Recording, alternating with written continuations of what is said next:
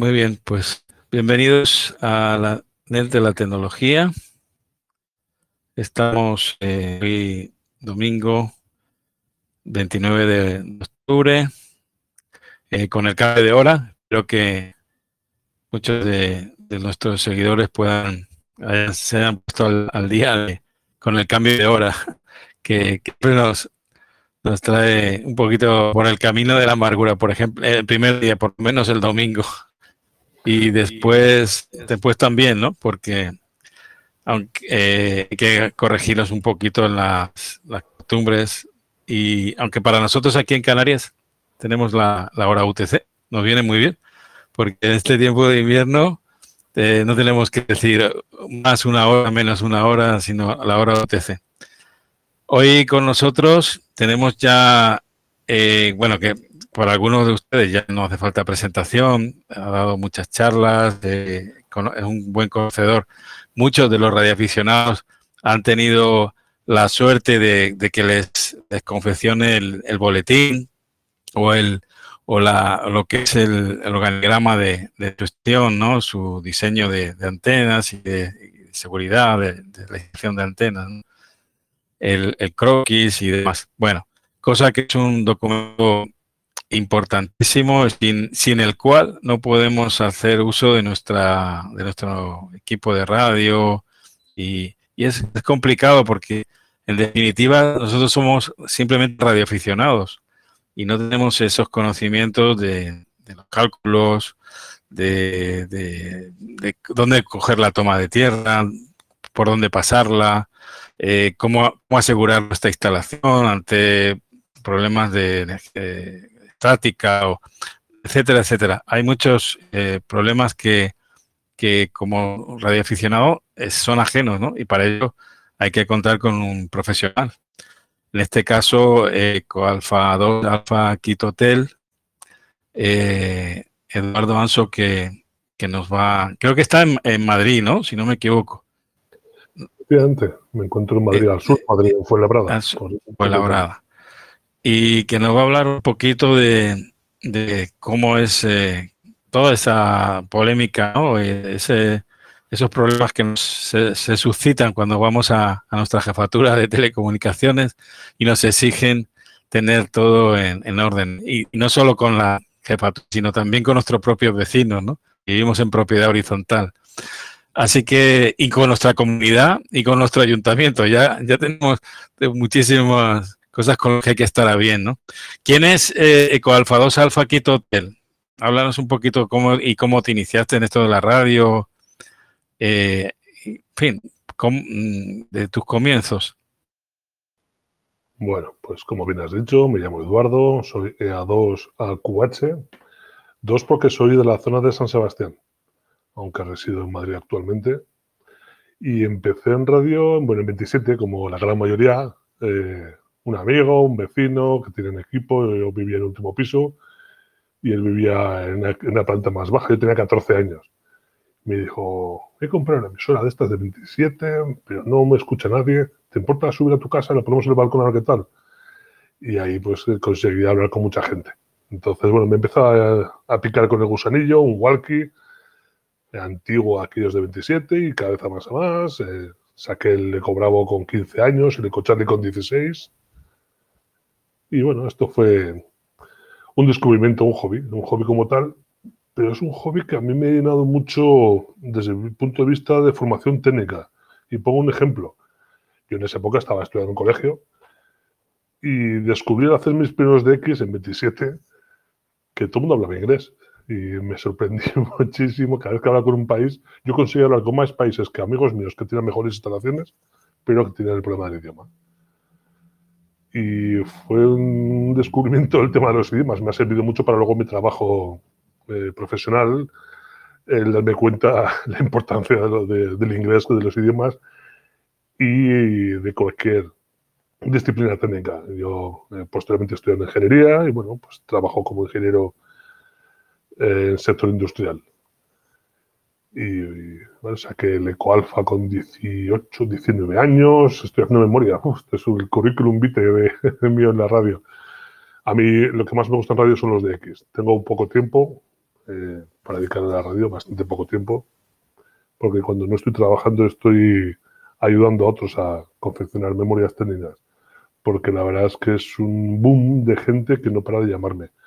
Unos, como bien decías, asustados, otros enfadados, otros intrigados, otros con curiosidad por saber esto que si, es importante o no.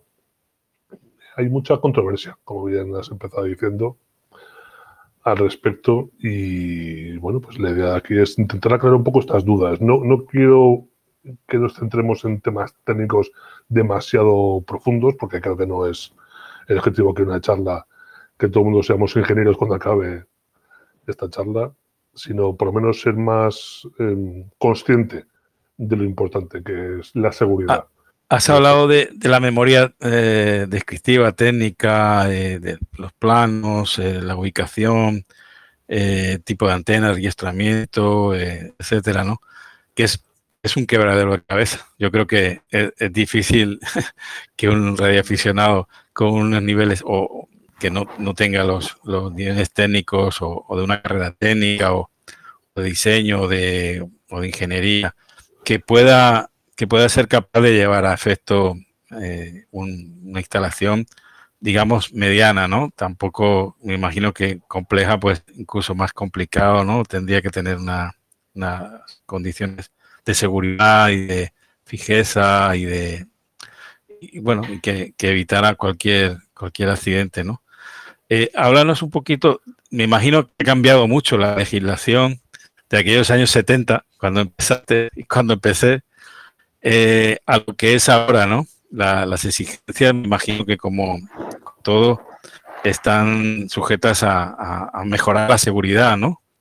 De nuestro entorno y la seguridad de, la instalación eléctrica y, de, y, el sistema radiante, ¿no?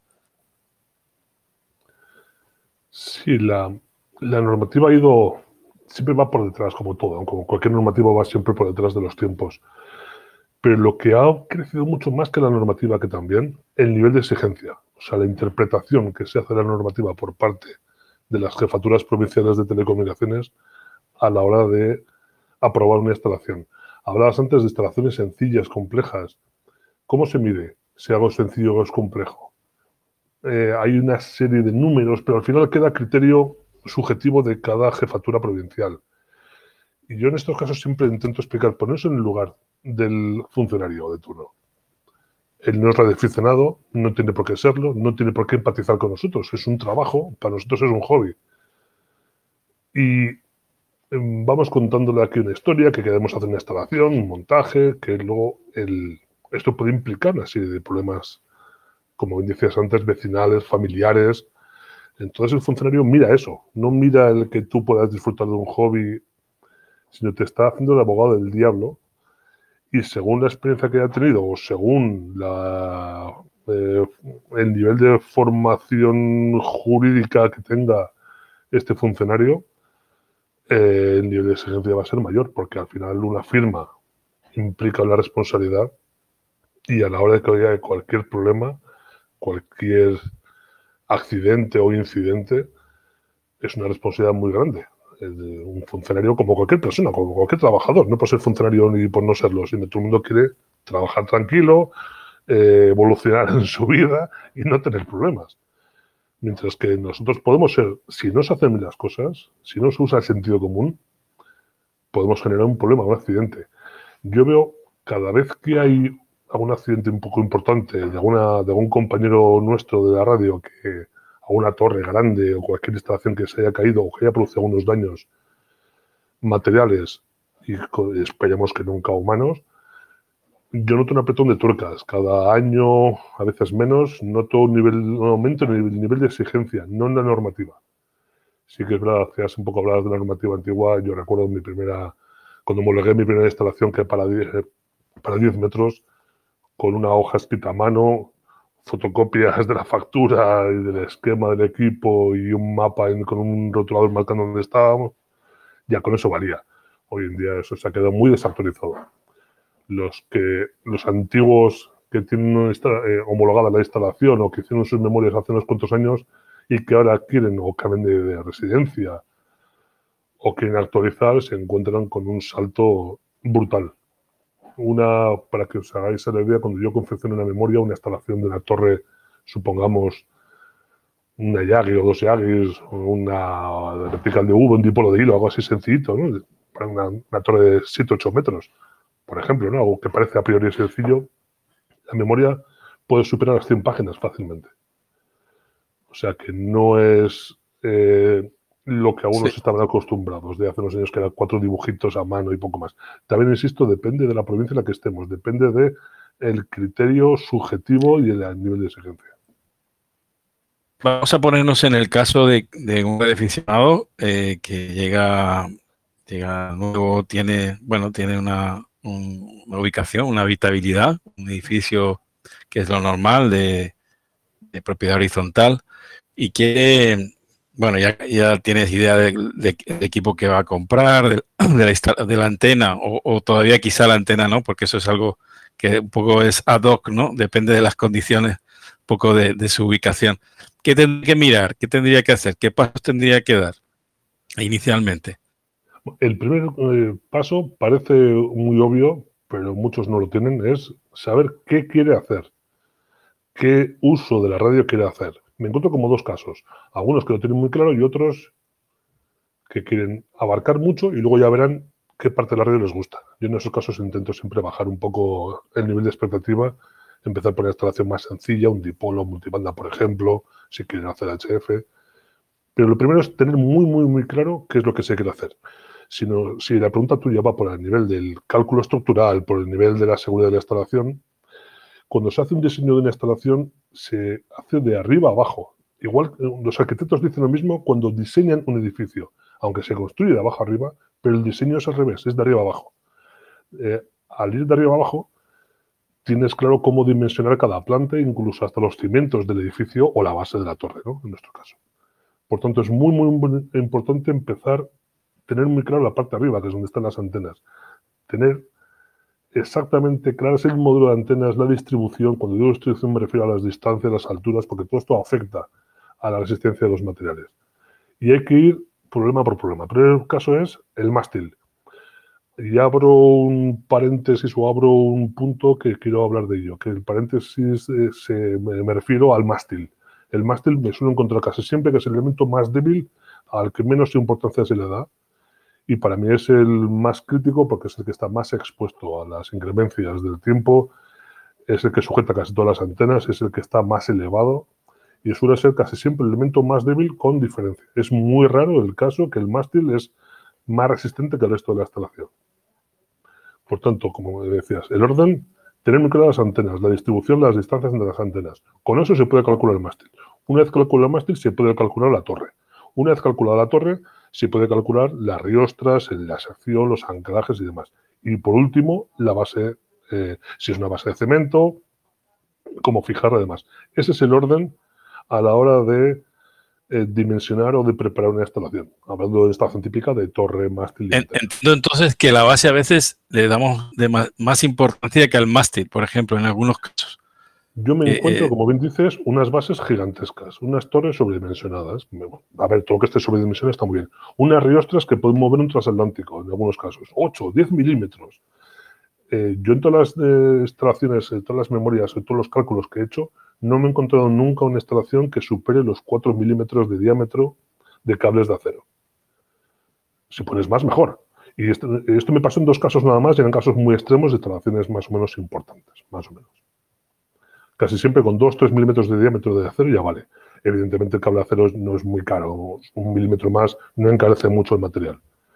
Pero todo eso me encuentro siempre muy sobredimensionado, mientras que el mástil es, eh, es el que está, elemento es el limitante de la seguridad de la instalación casi siempre. Bueno, ahí me ha ocurrido algún caso de, de, cuando se han desplegado antenas o se han dimensionado las antenas sobre la realidad, no sobre el papel, que, que a veces sobrepasaba cuando giran, sobre todo estamos hablando de, otro elemento también importante que es el rotor, ¿no? Que hoy en día con las antenas de, alta ganancia directivas y de, digamos de aro o, las eh, rómpicas o en cualquier caso cualquier antena que tiene que tiene un eje de, que, gira no así eh, se sobrepasa a lo mejor quizás zonas de, vuelo de, otra, de otras ubicaciones. No sé si te ha pasado alguna vez eso, ¿no? Yo he conocido algún caso también que al final ha tenido que, que lo que lo que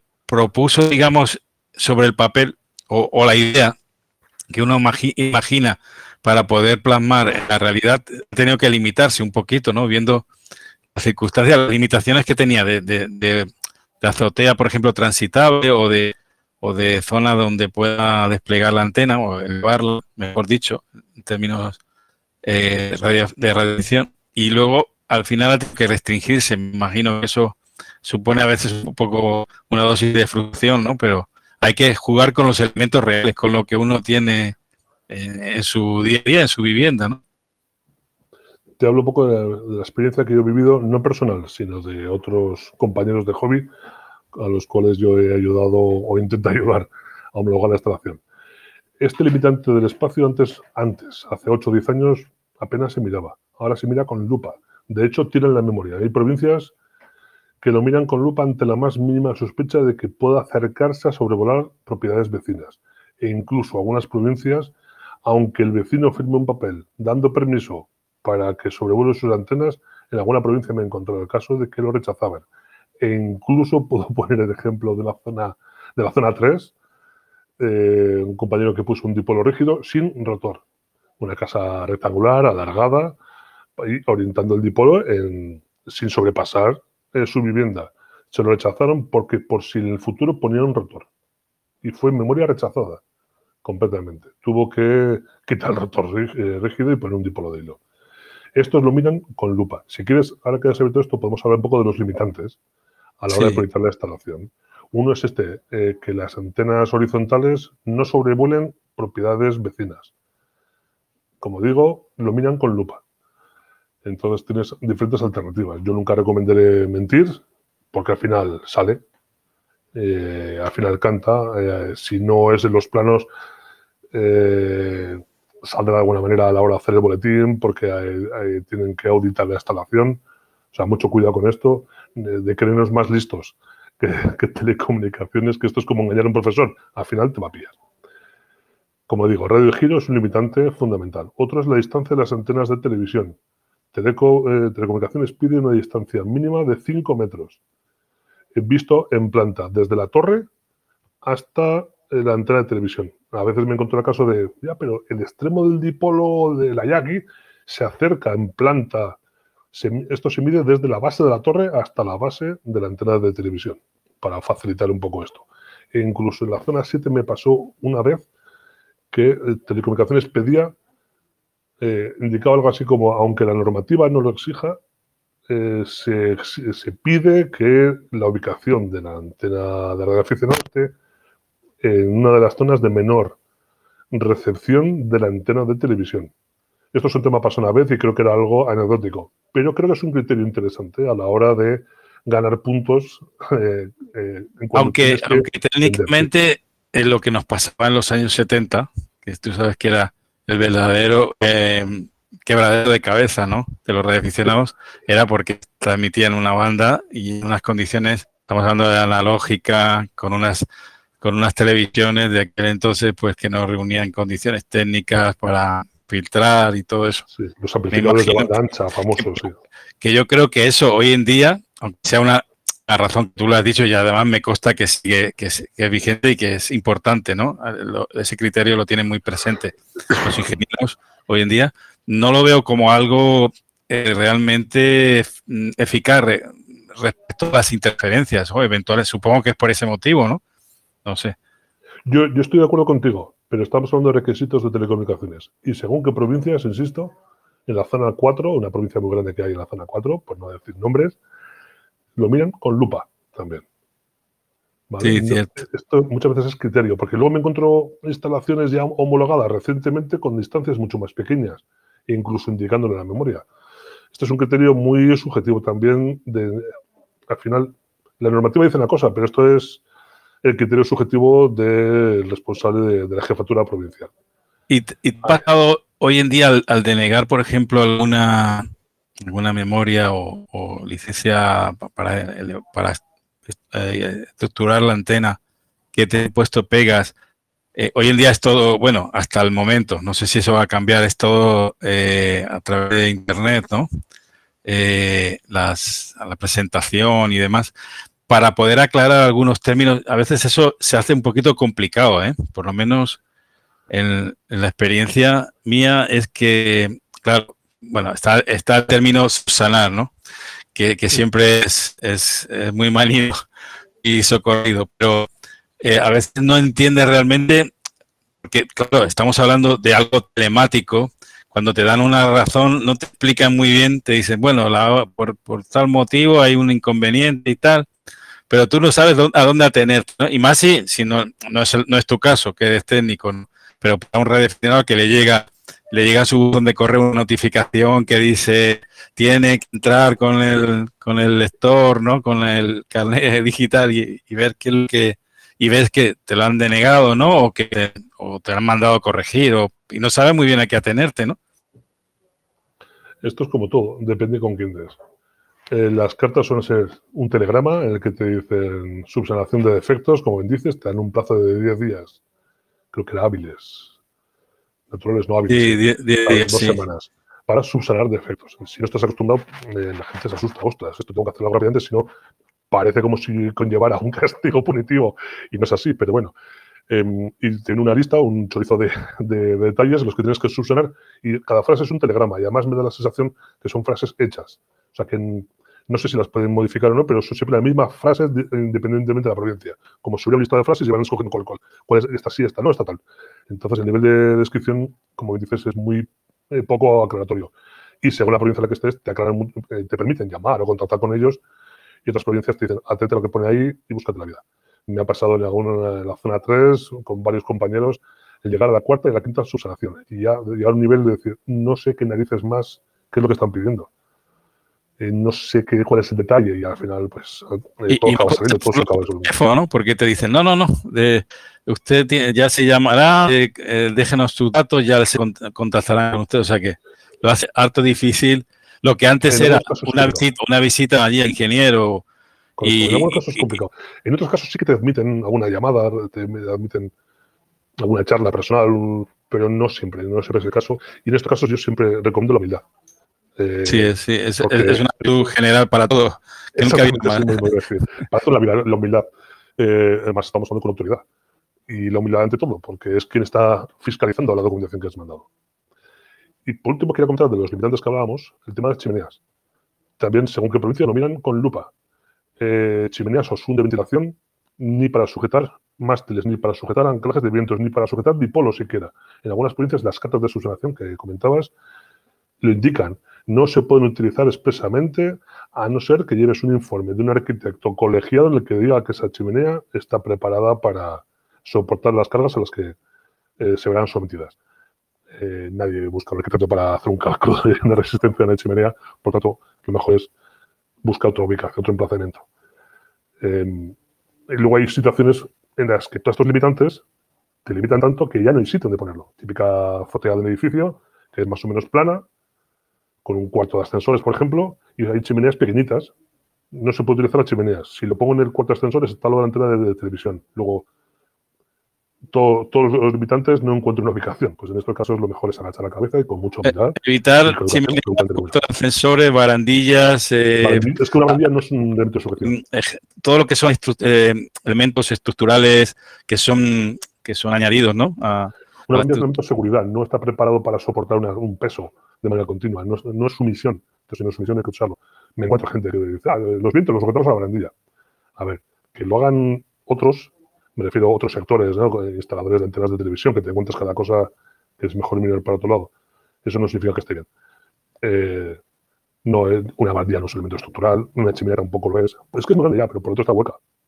Que para ti este elemento semulante no significa que esté. Hay, hay que decir, instaladores de antena, que los hay muchos pero lamentablemente quizá tengan capacidad para, hacer una instalación, pero no tienen esa capacidad, digamos, para podernos orientar en el tema de, una memoria descriptiva. Eh, muchas veces requerimos pero para lo que es la instalación, lo que es el, digamos, el, pero no tanto para definirla en el, sentido estructural, en el sentido de, capacidad de resistencia o de, o, no sé, todo ese tipo de, cosas que, que, muchos de esos profesionales no tienen por, bueno, ni tienen ni, tienen ni tienen por qué tenerlo, ¿no? No están formados para ello. El nivel de exigencia que tenemos nosotros, los radioaficionados, no se le exige a otro tipo de instalaciones de televisión, de CB, no tiene este nivel de exigencia. Entonces, claro, los instaladores usan el sentido común en su experiencia. Pues yo he puesto esto, esto no se ha caído. O yo siempre veo que todo el mundo pone esto, pero eso no es un criterio eh, real para nosotros. Yo, de hecho, yo no dormiría tranquilo. Eh, si yo instalara, hacer una instalación, dice, no, pues yo creo que esto, yo pienso que a mí esto me aguanta, o aquel vecino que tengo allí lo tiene puesto desde hace unos años y ahí le ha aguantado, le ha servido. Esos criterios subjetivos no son eh, para mí nada tranquilizadores. No, podemos generalizar porque son situaciones diferentes, eh, ubicaciones diferentes. Estamos hablando de ubicaciones a lo mejor donde, donde el viento tiene un componente importante, o el mar, o, inclusive el tipo de, terreno, o, incluso la, la, propia estructura. Hemos has hablado antes del mástil, que es importante, pero nos surge siempre el dilema, mástil o torreta, o estación simple o estación compleja. ¿Qué, qué puedes, puedes comentarnos al respecto? A ver, esto es usar siempre sentido común. Eh, los másteres, ¿para qué están? Los másteres comerciales que nosotros compramos en realidad están diseñados para antenas de televisión, o sea, antenas de pequeña envergadura. Y muchas veces eh, compañeros nuestros utilizan másteres profesionales de las marcas que conocemos todos para llenarlo de yagis, antenas verticales y demás. Eso está muy bien, eso es muy útil, muy bonito, pero no están preparados para esto. El mástil, cuando ya ponemos una instalación de una cierta envergadura, tiene que. Los másteres comerciales no suelen estar preparados ya para aguantar todas esas cargas en el peor de los casos. Y en cuanto a mástil o torreta, yo siempre te recomendar torreta aunque sea pequeña, porque es mucho más versátil. Me explico. Una antena vertical con un mástil, una antena vertical que puede venir para HF como mínimo 5 o 6 metros y de ahí hacia arriba, sería un buen importante. Si le añades la longitud de un tramo de mástil de 2 3 metros, por ejemplo, entre dos personas no lo puedes levantar apenas con una ligera brisa.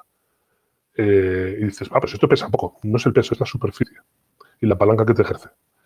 Y esto genera un sobreesfuerzo. Eh, eh, lo sabrán aquellos que lo han intentado levantar con las manos un, un mástil con antena vertical. Si encima tienes que subirla y bajarla varias veces para hacer los típicos ajustes que requieren casi toda la mayoría de las antenas, que casi tienen ninguna viene preajustada y es montar y, y irradiar, subir y bajarla se convierte en una labor pesada y tienes que pedir favores a muchos amigos y aún así por tanto, yo en esos casos siempre recomiendo un tramo de mástil, aunque sea pequeño, y con el tiempo te permite desenroscar ese tramo de mástil, de, de mástil, disculpa, de, torreta, un tramo de torre, aunque sea pequeña, y como es muy versátil, te permite desenroscar y luego añadir más tramos para el futuro si quieres seguir creciendo. Además, eh, un tramo de torre eh, siempre se puede sacar un bracito para una vertical de V, para un dipolo, de hilo, en fin.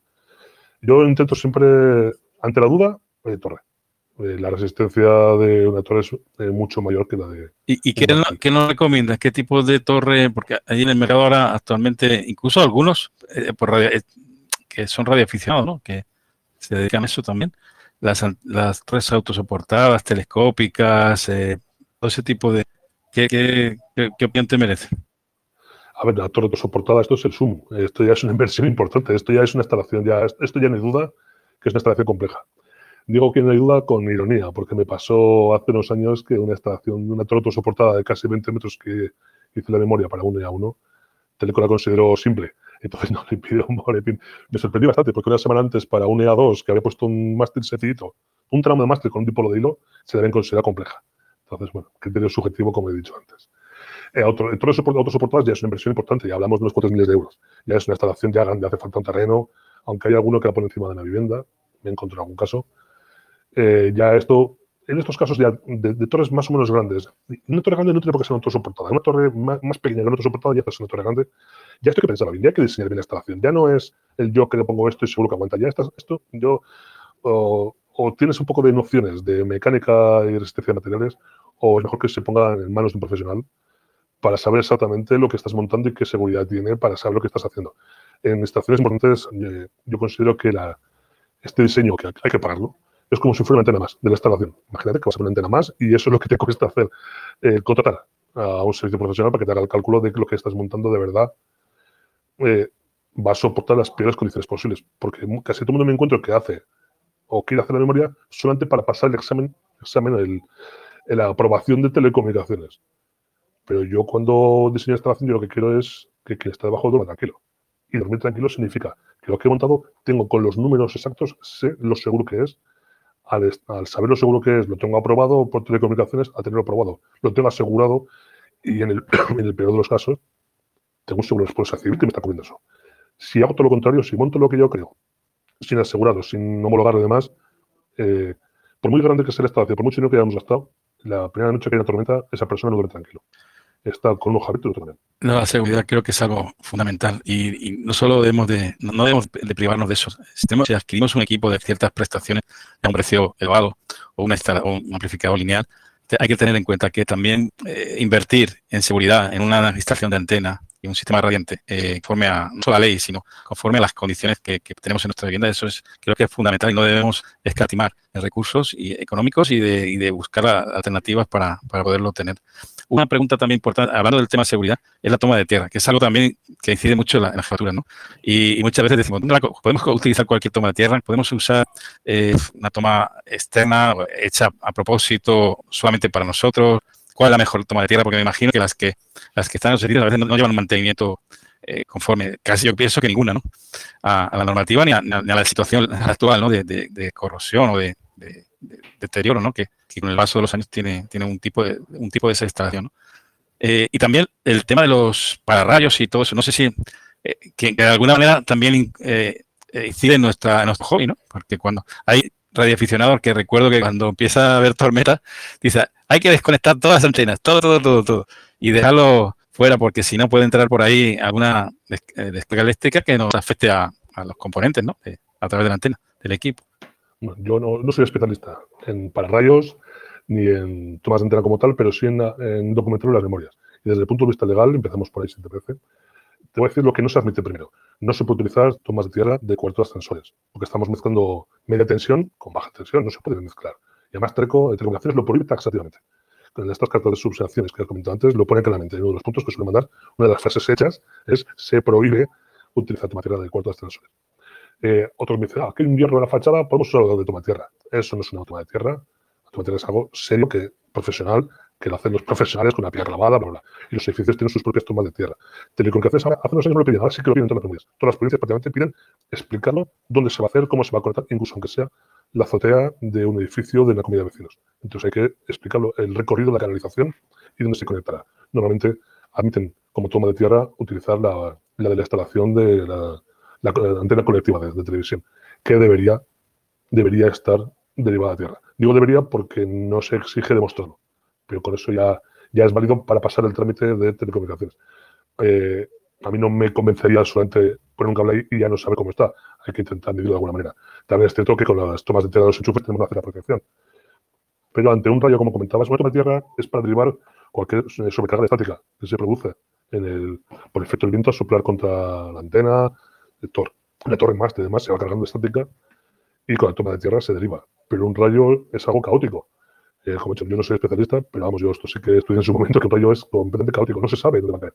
Me pasó hace unos cuantos años en un, en un refugio en el Pirineo, encontré había un, ahí llaman bordas, es como una especie de caserio para que los eh, que caminan, descansen, pasen la noche, y había una antena de V vertical y un pararrayos. La antena V estaba fulminada completamente por el rayo y el pararrayos estaba perfectamente brillante. Eh, en este caso la antena protegida del pararrayos. Un rayo es caótico. Eh, tiene más probabilidades de caer en unos sitios que en otros. Tiene más probabilidades de caer en nuestras antenas, estén derivadas a tierra o no lo estén. Yo creo que no, creo, esto ya es opinión, que no aumenta las probabilidades de que caiga un rayo porque lo tengamos derivado a tierra, antena no. Y lo de los cables, pues esto es sabiduría popular. Desconectar los cables en el caso de que venga tormenta, sobre todo en zonas donde hay zonas de alta montaña, que haya mucha tormenta eléctrica, yo creo que esto es, es obvio y además es de seguridad porque aunque caiga un rayo relativamente cerca, la, el aumento de tensión y estación puede ser incluso hasta peligroso. Entonces, en el caso de que caiga un rayo, eh, rezar lo máximo que puedas y que no te quede bajo. Eh, una, una, pregunta de tu experiencia, el factor viento, ¿se corresponde realmente las antenas tienen las especificaciones, muchas de ellas, que por cierto también es una parte de la memoria que que, hay que presentar, digamos, esas características pierde la antena, ¿no? Parte de la ganancia, pues la asistencia al viento y demás.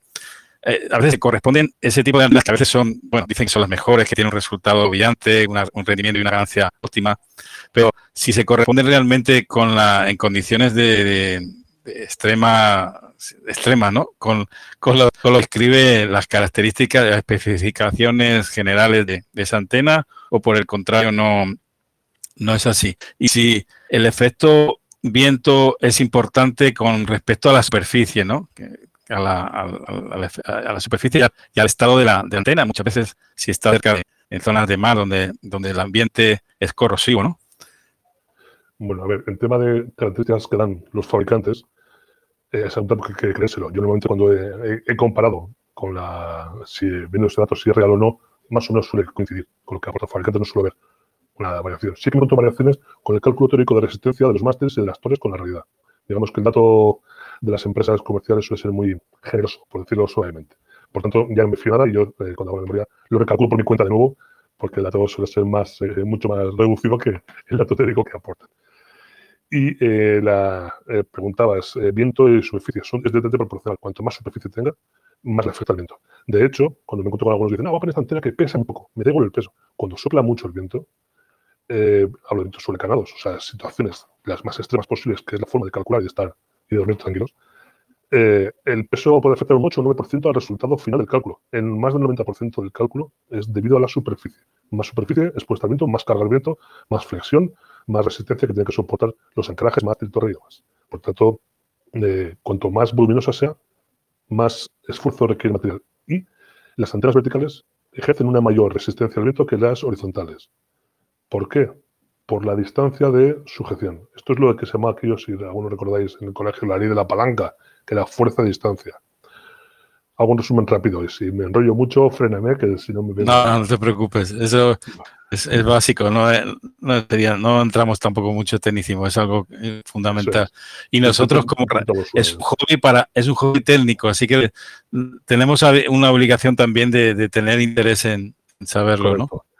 Un poco el resumen muy rápidamente de cómo se calcula estas cosas es viento sopla perpendicularmente sobre la instalación en el peor de los casos. Cuanto más superficie tienen los elementos, más fuerza genera. Por otro lado, eh, hay que conocer la distancia de cada elemento al último punto de fijación. Por ejemplo, en un mástil que está encima de una torre, una antena que está, eh, el doble de elevada que otra genera el doble de palanca, el doble de esfuerzo, el doble de flexión sobre el mástil. Eh, doble distancia, doble esfuerzo. Esto es lo que se llama el momento flector que era lo de la, de la palanca que he dicho antes. Eh, todas estas flexiones, todos estos esfuerzos se suman y se compara con lo que resiste, por ejemplo, el mástil. Y hay que comparar eh, la resistencia, el momento flector máximo que aguanta el mástil comparado con toda la flexión de todos los elementos que están sujetos en el mástil. Que, como he dicho, dependen de la superficie y de la distancia al punto de fijación último, que es donde asoma por la torre. Entonces, se comparan la suma de, todo, de todos los elementos, se compara con el teórico que soporta el mástil y hay que ver, ¿el mástil está por encima o está por debajo? Eh, aunque el mástil soporte un poco por encima, no es suficiente. Tiene que haber lo que se llama una diferencia suficiente, que es lo que se llama el margen de seguridad, que se estima que debe ser un 50%. O sea, no basta con que supere por un poco, tiene que haber un margen de seguridad. Este es el número mágico, el 50% de margen de seguridad si es un 47, 48, pues con retocar un poco, bajar unos centímetros, dos centímetros a una antena ya, ya puede casi valer. Pero si está muy lejos. Pero lo bueno de este dato, de este número, es que con un número tienes ya claro, no una sensación, sino tienes ya un dato objetivo e indiscutible que te dice cuánto de segura es tu instalación, en qué valor de margen de seguridad tienes. Y una cosa que no he comentado, cuando sopla este viento, se calculan vientos huracanados.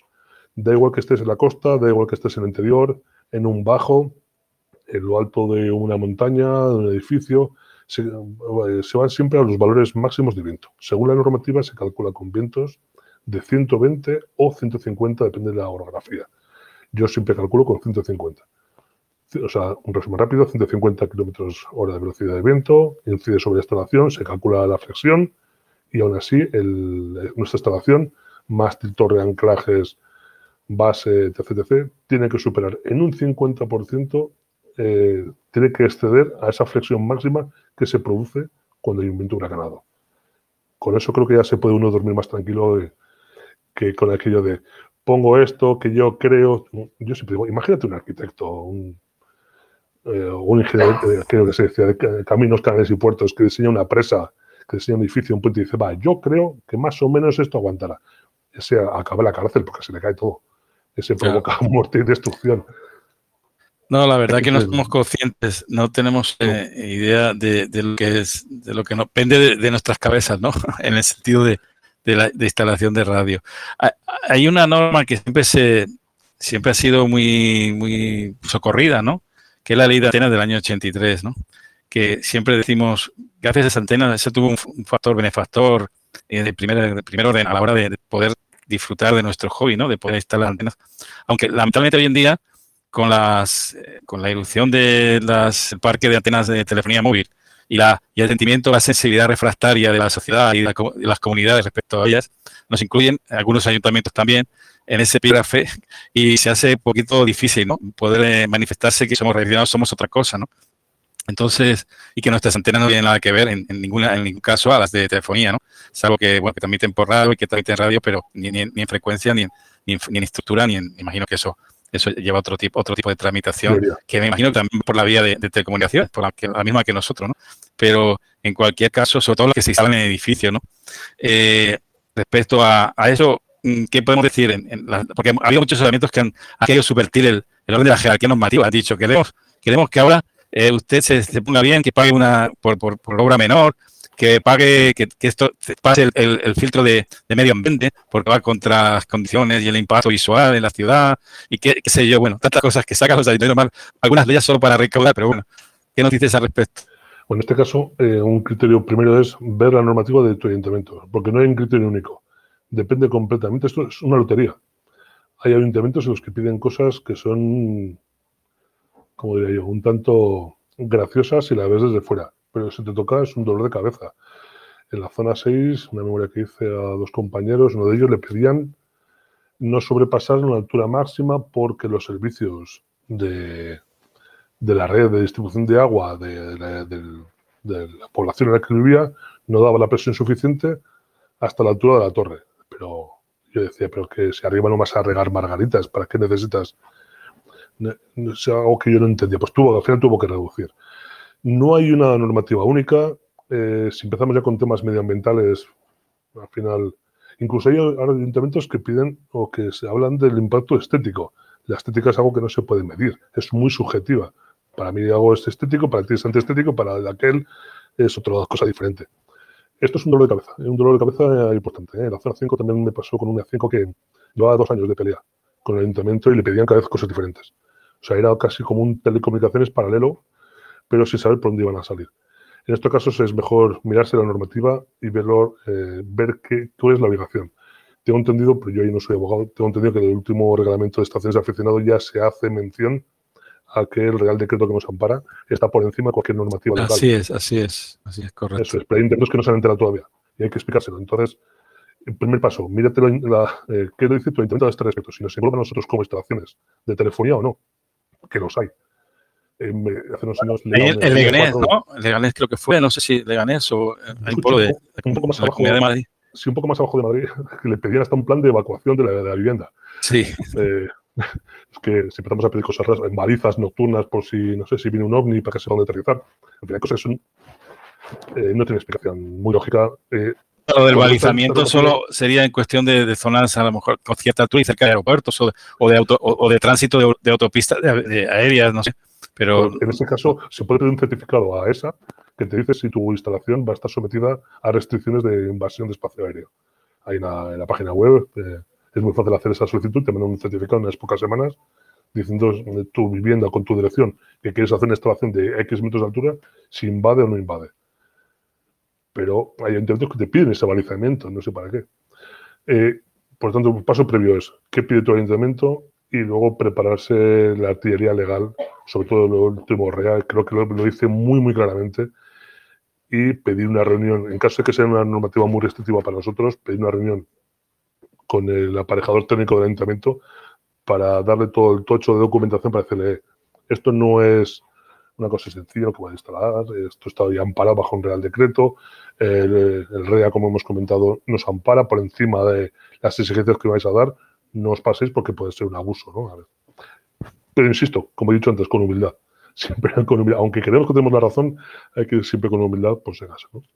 Pero sé que es un problema en algunas zonas, hay ayuntamientos que son exageradamente restrictivos y tenemos que estar preparados para ello, porque además si hay un choque entre telecomunicaciones, la normativa de telecomunicaciones y la eh, urbanística, no vamos a recibir ayuda de, telecomunicaciones para que en, en nuestro nombre nos ayuden a la hora de pelear. Es una pelea individual. Ah, bueno, y también las asociaciones a veces también tienen ese cometido ¿no? de, servicios de, buscar, de buscar el, asociacionismo también para mm, Correcto, conseguir, fundamental. porque a veces en, como, como persona individual eh, tenemos una capacidad ¿no? y conocimiento y, podemos hasta cierto punto presionar o, o ser reconocidos ¿no? en nuestra titularidad individual, pero si es si esa es una titularidad colectiva de una, asociación que, que, tiene que velar, que es uno de los objetivos de cualquier asociación de radioaficionados, velar por, por, la, por los radioaficionados, por la subsistencia o la, la capacidad de, de, poder seguir en nuestro hobby es, es, fundamental. Hay una cosa importante cuando, cuando ya nos ha pasado algo, ¿no? Hablamos de seguridad, pero ya, ya hemos tenido algún incidente.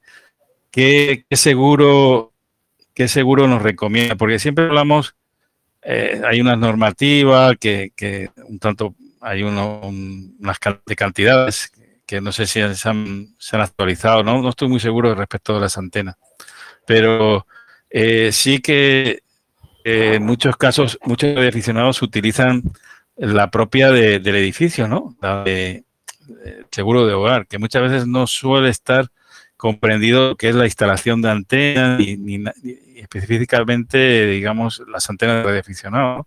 A lo mejor sobre la antena de televisión que hemos visto que no que es un paradigma que es totalmente fuera del lugar al, al de la radioafición, ¿no? Son antenas de televisión que son pasivas, que, tienen unas condiciones muy limitantes de peso, de son las pavóricas, ¿no? Efectivamente. Los seguros, la normativa claramente exige que tengamos, tenemos que tener un seguro de responsabilidad civil. Me parece que la cantidad mínima, creo recordar, es de 300.000 euros, creo recordar. Eh, y suele ser eh, a terceros.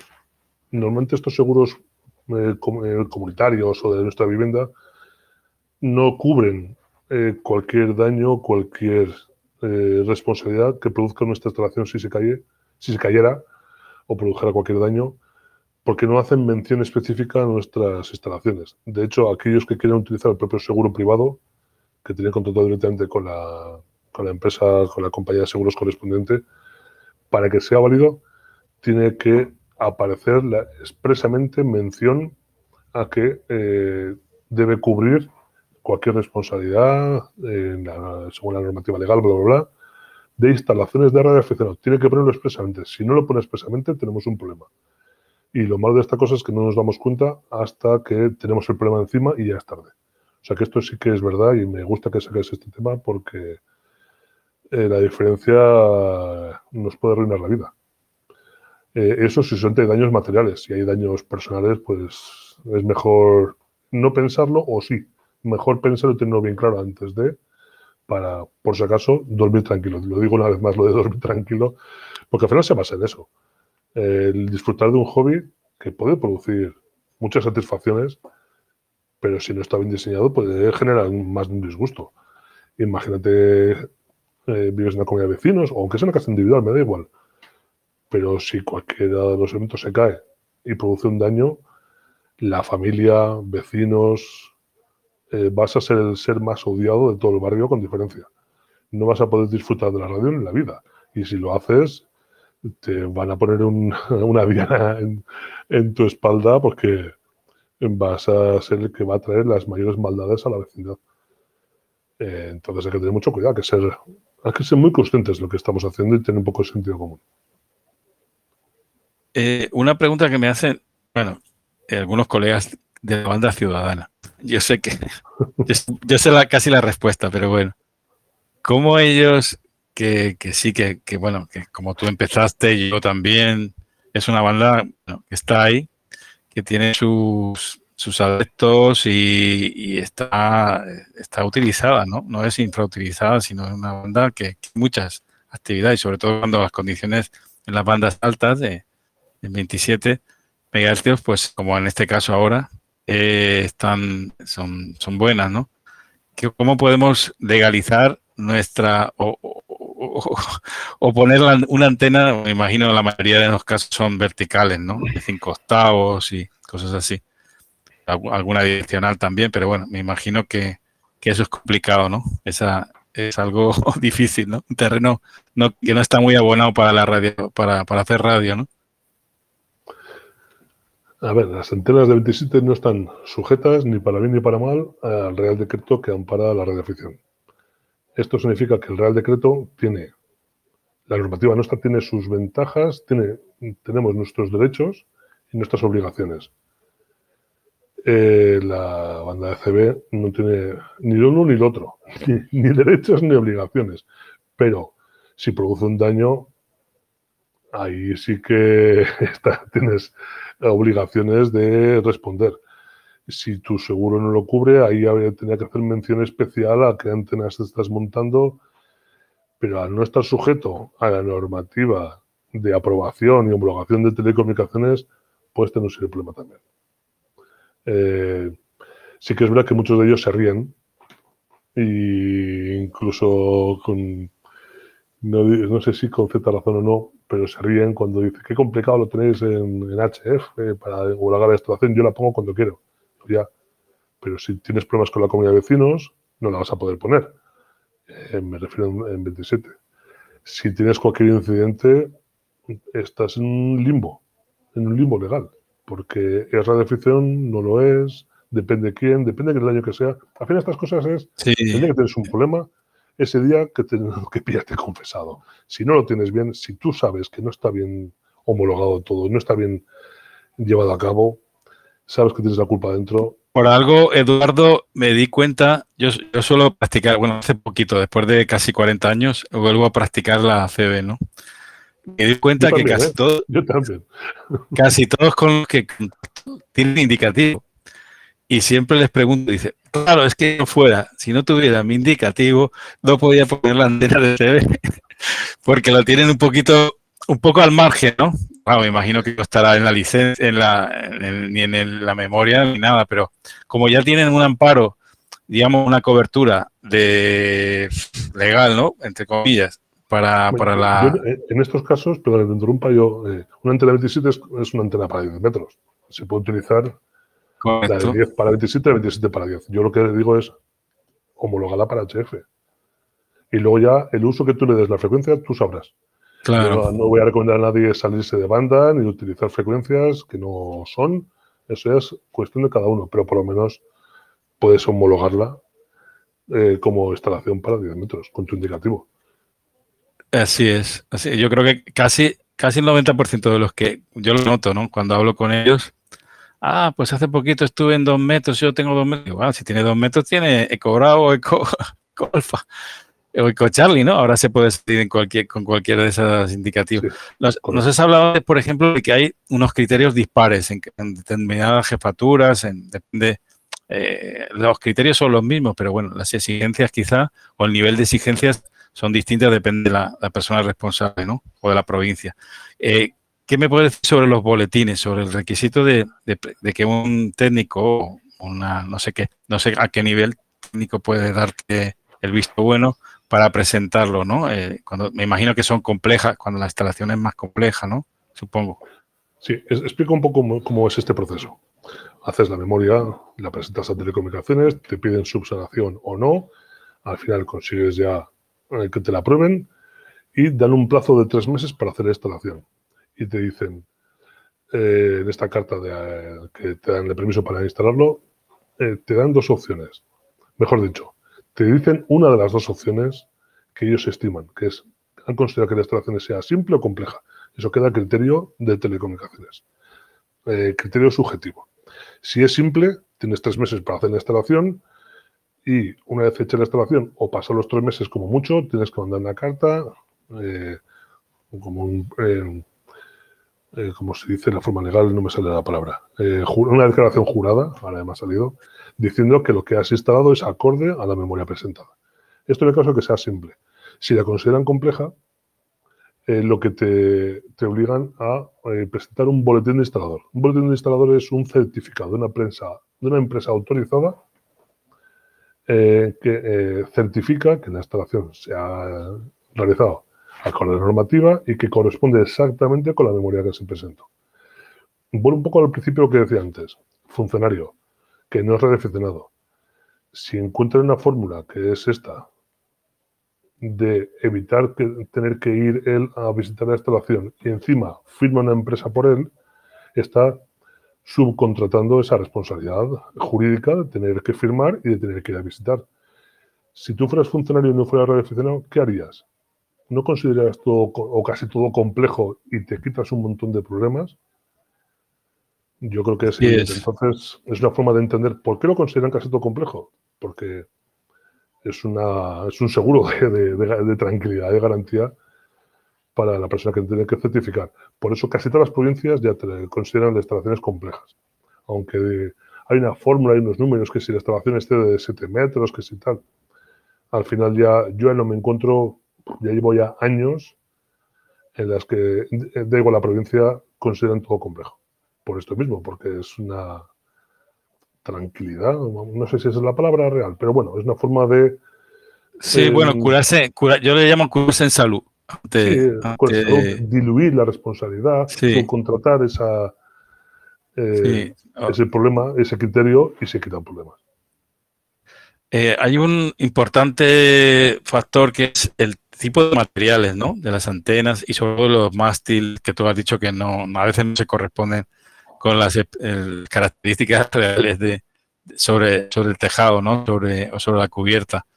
Pero eh, háblanos un poquito de si realmente es importante el material. Bueno, siempre decimos que el aluminio, que es el, elemento, digamos, liviano y que mejor se comporta con, con características o propiedades radioeléctricas eh, mejores, ¿no? En el tema de la, del radio, ¿no? De la transmisión de, de, de radiofrecuencia. Pero eso, eso se, de alguna manera es equivalente a, su comportamiento en, determinadas situaciones de resistencia y, de, instalación, ¿no? Ante, la, las inclemencias o, fenómenos de, viento, no sé. Sí, te entiendo la pregunta. Y estoy pensando cómo responderla, para no meterme en camisa once varas. Ahora que no soy nadie, no, no, no, no, me refiero a marcas, me refiero a que eh, no se exige calcular la resistencia de la antena. En las memorias técnicas lo que se calcula es la resistencia de los materiales que la sujetan, pero no a la resistencia propia de la antena. Y no se suele calcular esto. Por eso digo, ahora que no nos oye nadie, no quiero abrir esa caja de Pandora para que a alguien se le ocurra a partir de ahora que haya que calcularlo también. Por ahora no se está pidiendo, pero sí que es verdad que lo pueden pedir. Sí que es verdad que no es lo mismo que se caiga una torre a una varilla de aluminio. El daño que puede producir una varilla de aluminio no es eh, nada en comparación con una instalación grande que cae y se derrumba, ¿no? Los daños que producen, yo creo que por ahí van los tiros. Pero mm, es verdad que eh, tú coges antenas de, de mismo, misma longitud de un fabricante y de otro y ves que una pesa el doble que la otra. Y esto no tiene ningún secreto, es porque, por un lado, la aleación tiene más calidad y tiene mucho más pared. Pero en estos casos es mejor documentarse. Me imagino que también afecta aquí el, factor asiático, no lo sé, me imagino, no Efectivamente. si, es, eso es, como en casi todo, pero bueno. sí, no, sin duda, está claro. Y de hecho todos vemos eh, o sabemos, si preguntas a alguien, tales módulos eh, de antenas se parten por el punto tal. Eh, justo por debajo de la bobina, justo por la conexión de no sé qué. Entonces, pero eso es documentarse. Y por ahora, en esto, en las memorias, no lo piden. Pero sí que es un aspecto a tener en cuenta, también por sentido común. Una antena vertical de varios metros hay que arrastrarla. Eh, por tu tranquilidad.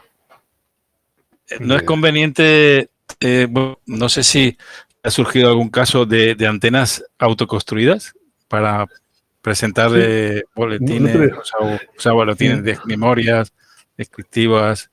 No tiene ningún problema de telecomunicaciones aceptarlo. Antenas autoconstruidas, torres autoconstruidas también. No, tiene, no exige un certificado de fabricante, no exigen que sea un material homologado. Lo que se exige es que el material con las propiedades, con la geometría, el tipo de aleación que sea, que aguante las peores condiciones posibles. Eso sí que se exige. Pero no se exige que sea todo homologado. Ni antenas, ni, ni los elementos de sujeción tampoco. Entonces eso no es un criterio por ahora. Eh, nunca se sabe. No se sabe mañana cómo será, pero nunca se sabe. y, no, se pide nada. ¿Cuántos elementos se compone una instalación de ah, hemos hablado de algunos, tú ya has, comentado algunos, pero exactamente qué necesitamos para poner, elevar una antena en, buenas condiciones y que nos y que estemos seguros, ¿no? No te entiendo la pregunta. ¿En qué sentido te refieres? Por ejemplo, a la hora de, hablado de, vientos, a tener, o sea, un adiestramiento, ah, una torre, eh, ¿De qué se compone, digamos, una instalación de antena? la antena, obviamente, ¿y, qué más? Sí, a ver, eh, hacer la descripción hay que describir cada uno de los elementos, no antes suele ser, me, estoy siempre yendo al elemento torre mástil, no tiene por qué, pero bueno, puede serlo, los anclajes de sujeción, porque normalmente, o en muchos casos, o por lo menos yo siempre recomiendo, a ser posible, buscar una pared lateral ascensores, por ejemplo, o de un muro, los anclajes de fijación al, muro, eh, el elemento del arrastramiento, eh, puede ser eh, cuerda sintética o bien acero, los anclajes de sujeción de las riostras en las paredes, en los elementos finales, la zapata, en fin, la, zapata o la base de la torre. Estos son los elementos que hay que describir. En la, en la memoria hay que hacer un elemento descriptivo y hay que hacer una parte de cálculo de cada uno de ellos que está bien dimensionado para las cargas que va a tener que, sustentar en las peores condiciones climáticas posibles.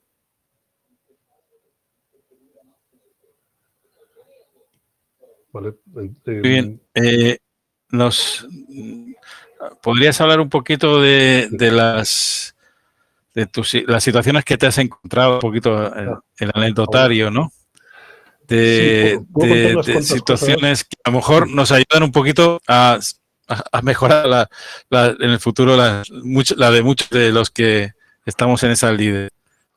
Sí, bueno, anécdotas muchas, puedo contar algunas. Luego quiero, eh, tengo una presentación preparada con así un poquito rápida que luego quiero añadir. Sí, sí, perfecto. Y, ahí voy a poner unos ejemplos un poco de lo que hemos estado hablando, de qué es lo contrario a lo de dormir tranquilo.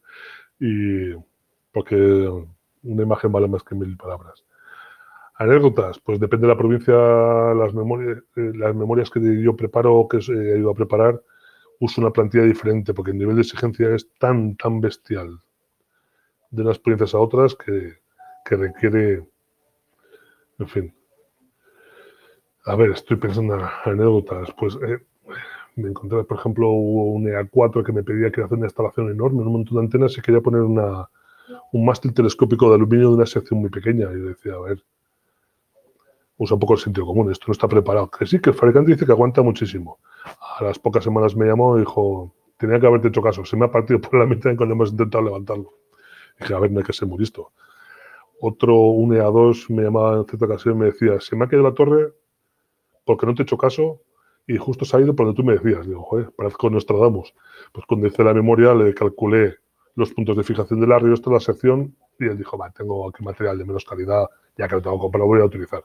Pues un día de ventolera del cierzo famoso, se le soltó uno de los vientos que yo le había calculado que tenía que tener más sección, y la torre se dobló, justo por ese punto.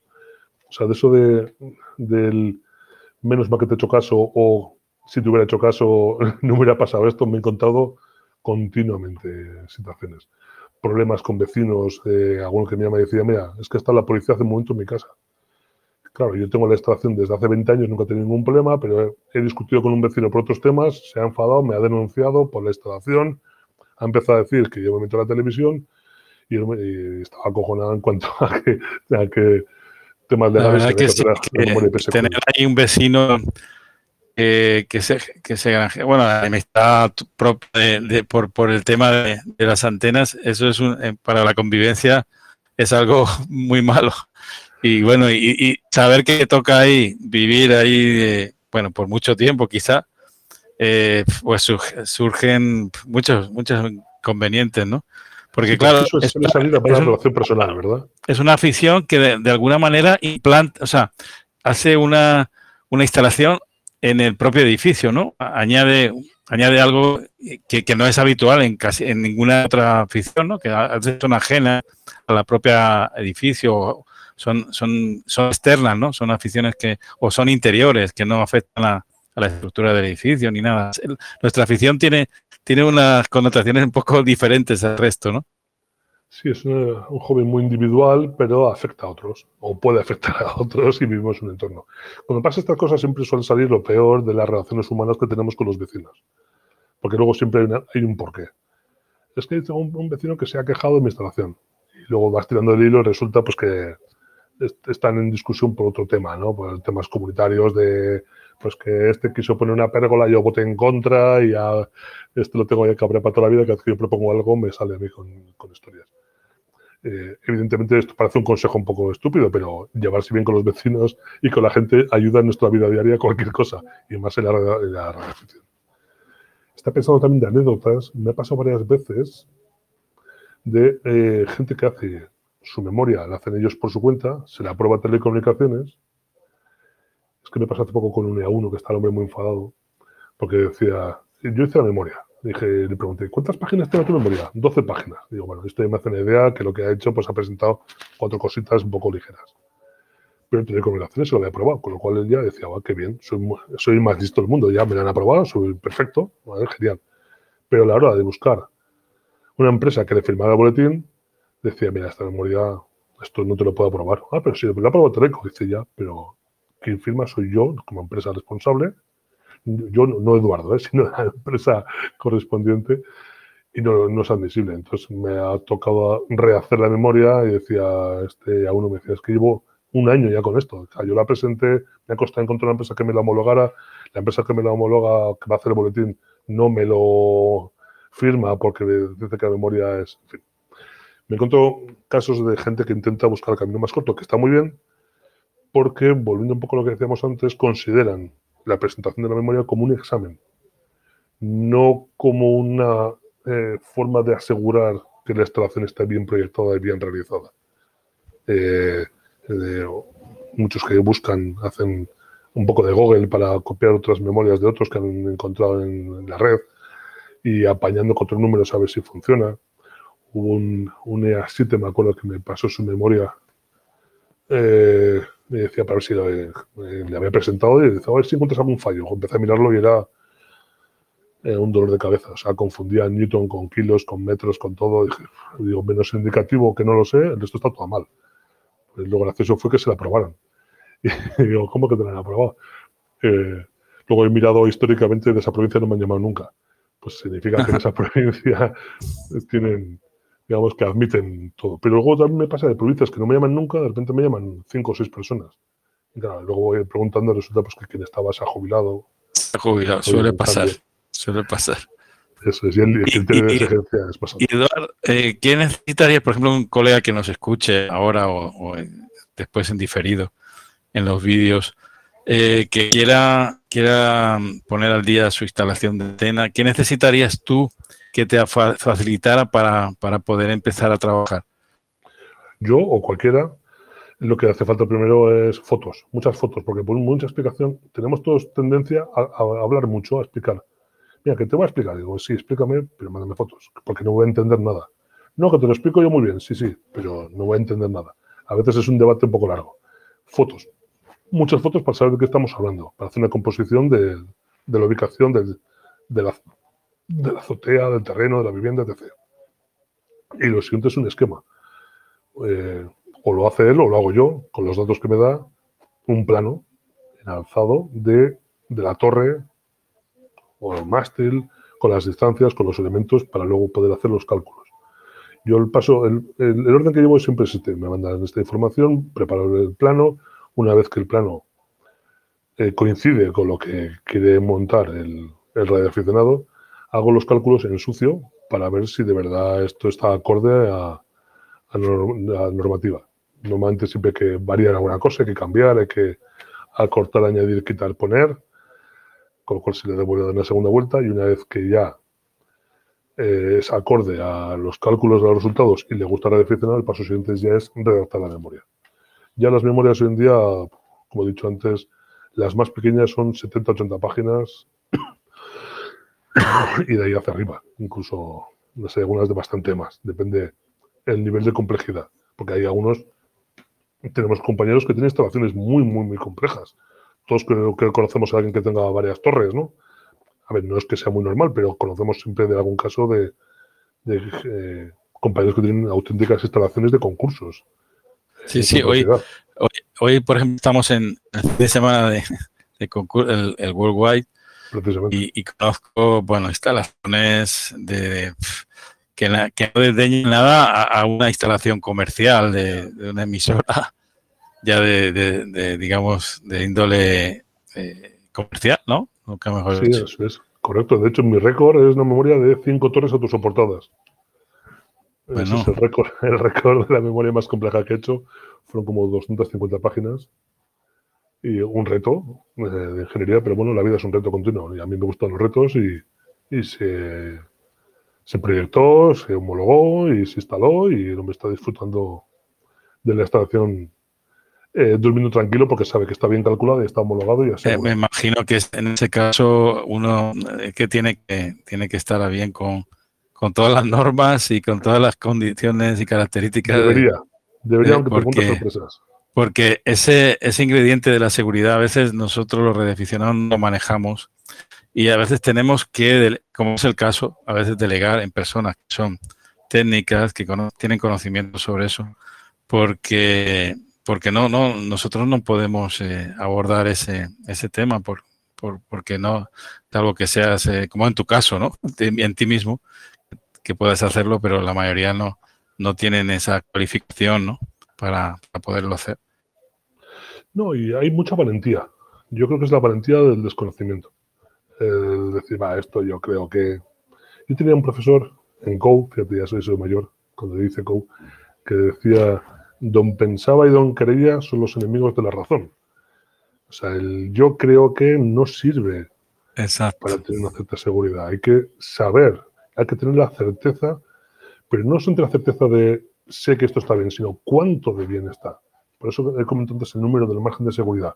Ese número te da un valor, te da un dato objetivo, que es válido aquí, en Marte y en la Luna y en cualquier lado, de saber cuánto de seguro es. Eh, es como poner una nota. Entonces tienes el mástil, tiene esta seguridad, la torre tiene esta seguridad, las bolsas tienen esta seguridad. Y así ves todos los elementos de la seguridad que tienen. Y sabes cuál es el elemento más débil. Con lo cual sabes dónde tienes que invertir más dinero o más tiempo o más recursos en el elemento aquel más débil para que, aunque supere el umbral mínimo de exigencia, pues quizás no hace falta que no, y, siempre como, yo digo invertir en, antenas no solo en, las antenas sino en la seguridad de la instalación de antenas que ese es otro concepto también pero que va de la mano es parejo y, es importante, pero la gente no, se le, no le da esa importancia porque hoy en día, eh, si tienes, aparte de, daños a terceros, responsabilidad civil y todo eso, tienes también que se te, como el caso que nos has mencionado, que se ha partido el mástil o, la torre o ha caído la antena y, y, bueno, ya no tenemos el aquel seguro, no sé si tú recordarás, tiempo del Fonsure, no sé si te acordarás, que, sufragaba los gastos de, de, rotura, ¿no? De las pesanteras, de la instalación y todo eso. Sí, de los equipos también creo que cubría. Y, y, los equipos también, efectivamente. Yo recuerdo alguno que, algún agraciado o damnificado de aquella situación a tiempo sano. Me imagino, claro, que los seguros después, viendo que era una casuística demasiado elevada, dijeron no, estamos por la labor de, de, suscribir un seguro de esta, de esta característica y lo, y lo quitaron rápidamente. Sí, bueno, hay, un debate político también al respecto, que eso sería daría para unos cuantos programas. Sí, mejor no meternos en, ese, Bueno, eso, Pero sí que vamos a que, un tupido vale, Exactamente, los que ya tenemos algunas canas, pues ya tenemos algunos recuerdos al respecto, en fin, lo que implicó y lo que vea detrás. De todas formas, en cuanto a seguros, todo aquello que no haga menciones específicas no está asegurado. Si tú quieres asegurar los equipos, tienen que hacer mención específica a ellos. Sí, esta la picaresca del típico comercial, que lo llamas por teléfono, tienes el seguro comunitario y le dices, mira que te he puesto una antena. Hombre, mi seguro, claro, por supuesto. Ah, a toro, a toro anterior, no a toro pasado, sino a toro antes de pasar, dice, sí, sí, todo, no hay problema, no hay problema. Bueno, menos mal que a veces no ocurren estas cosas, pero cuando ocurre resulta que te das cuenta, como ocurre mucho seguro de, otra índole, que, no estaba, no, tenía cobertura y no, estaba especificado en las condiciones, con lo cual se eximen de, pagar, ¿no? De indemnizarte. mención expresa a que está cubierto una instalación de radioaficionado. Si no hace esa mención expresa, no está cubierto. Bueno, eh, si quieres darnos el, blog, tienes un blog y, tu, y la manera de contactarte. Muy bien. Eh, vale, eh, yo hice un blog hace unos años en los que tengo algún ejemplo de una memoria sencilla que os puedes descargar. Es mi indicativo, a2aqh.es. Es muy sencillo. sí, muy sencillo, no tiene ningún misterio. y puedes ver eh, como pues, algunos inventos de, cómo he hecho, cómo he ido proyectando la instalación de la antena HF, eh, cómo homologué eh, la antena de V puesta en la chimenea, que en aquel momento eh, sí que me la admitieron, pero bueno, eso ya es otro cantar. Y, bueno, con algún ejemplo de una memoria muy sencilla que sinceramente hay que, debería actualizarla, porque eso fue hace como 10 años que subiese documento ahí. Y hay provincias en las que hoy en día sería, en fin, no admitirían, pero sí por lo menos pongo unos ejemplos de cálculos. Y lo que sí quería añadir es, eh, quería poner a presentar algunas fotos a un vídeo que tengo preparado, si te parece bien. ¿Quieres, ¿Quieres pasar un poquito la, así rápido la presentación con algún vídeo? No quiero perder mucho tiempo. Esta es la presentación que utilicé para Radio, que como sabes di una charlilla al respecto. Y, por favor, si se ve bien. Eh, el mes pasado, en septiembre. Exactamente, exactamente. La verdad es que me hicieron preguntas muy interesantes, ¿eh? lo, disfruté mucho. Y bueno, voy a pasar un poco rápidamente. Este soy yo, en fin. Y lo que eh, intento explicar aquí es un poco algunos objetivos y poner un ejemplo de una instalación real, pero en ningún momento eh, quiero que la gente aprenda un grado de ingeniería, sino lo que quiero es hacer mención sobre todo a la seguridad. En industria se dice que el primer eh, factor más importante es la seguridad, el segundo es la seguridad y el tercero es la seguridad. Y yo añadiría que es el cuarto y el quinto también. La seguridad, por favor. Eh, y la seguridad empieza desde las antenas, no son el cuarto radio, sino arriba. Lo que tenemos montado que no genera un problema. Porque ¿qué pasa cuando sopla el viento? Todo se dobla, ¿no? Y las antenas también se doblan. Esta foto creo que explica muy bien cómo se está doblando una antena vertical. Ah, que no, no, no está, no está pasando la, la, las diapositivas. No. Ah, no. Eh, tendréis que ponerlo en primer. Ahora sí, ahora sí. Vale, pues así. Bueno, aquí este, entonces, bueno, si se ve aquí bien, amplío un poquito el zoom. Vale, cuando sopla el viento se dobla. Se ve esta antena, ¿no? La antena vertical como se está doblando. Sí, sí. No sé si se distingue muy bien. Y está registrada, ¿eh? eh ah, está registrada. Dos juegos de riestras, un punto aquí y otro punto ahí. Cuidado que, que las cosas se doblan. De hecho, una forma de saber cuando un elemento se ha dañado es ver cuando deja de soplar el viento. A ver, lo normal es que todos los elementos son elásticos. Elástico significa que se deforma cuando está sometido a una, tensión mecánica. Eh, cuando cesa esa tensión, recupera la geometría original. Si vemos que no recupera, si vemos que cuando no sopla el viento ya se ha doblado un poco algún elemento, ese elemento ya hay que sustituirlo. No hay que ir corriendo, no hay que llamar al séptimo de caballería, pero hay que sustituirlo. Porque significa que está deformado y al estar deformado ha perdido eh, resistencia mecánica. Lo que veo, ahora que veía la antena de esta vertical, que la mayoría, sobre todo en VHF, hay una, eh, una disposición de, por parte de las empresas a mejorar la, ganancia siempre con la dimensión de la antena, ¿no? Estamos hablando de 5 octavos. Hay antenas, por ejemplo, ya casi de 7 metros, ¿eh? En, VHF. Y, bueno, y, en, en, multibanda ya no te cuento, ya estamos, sobre todo si, si son para 80, 160 metros, que, son complicadas. Yo me imagino que ese tipo de instalaciones de alto riesgo, ¿no? Efectivamente. Eh, yo eh, siempre recomiendo una antena vertical a partir de 5, 6, 7 metros ya tiene que estar registrada. Eh, con elementos no conductores, evidentemente, para evitar eh, la flexión y que se vaya dañando con el tiempo. Aunque el fabricante te dice cuál es la velocidad que puede aguantar, pero si buscas en los foros y te informas, verás que hay antenas que se parten. Eh, de tal fabricante, tales modelos en concreto, si no están bien arrestadas en el punto exacto que te recomienda la gente que lo ha sufrido. Bueno, pues con tu permiso sigo avanzando por sí, sí, No quiero perder tampoco mucho tiempo porque son más cosas gráficas. Bien, cuando sopla el viento, eh, por cierto, esta antena de aquí, esta que está aquí deformada, parece que está soplando el viento, pero no, aquí ya no está soplando. se deformó completamente. Esto es lo que estaba contando antes. Una vez que se ha doblado, cuando no sopla el viento significa que están los elementos dañados y ya no tiene su resistencia. Se distingue bien, ¿no? Que está aquí el módulo Stepper. Este eh, hay una cosa también importante, siempre hablamos de la instalación, pero otra cosa es la desinstalación, que también es importante hacerla y, el, con, seguridad. y el mantenimiento. Y, el mantenimiento, conceptos que, no, que no manejamos frecuentemente los radioaficionados. No manejamos, ojalá se manejara más. Yo creo que todos vemos instalaciones antiguas que una llave de varios elementos que le falta un elemento. ¿Cuántas veces hemos pasado por alguna una nueva ciudad viajando y que tenemos, nosotros, nosotros tenemos la predisposición a mirar hacia, hacia, hacia los tejados, ¿no? yo creo que es algo condicional ya. Y, y, entonces vemos sobre todo eso, antenas que llevan, a lo mejor ni, ni el radioaficionado vive ahí, ni, ni, ni, es, ni es ni ejerce de radioaficionado, eh, no sé, cientos de ocasiones de ese estilo, ¿no? Y, que no y que no la han desinstalado, que están ahí de, por vida. Pero seguimos siendo, siguen siendo responsables.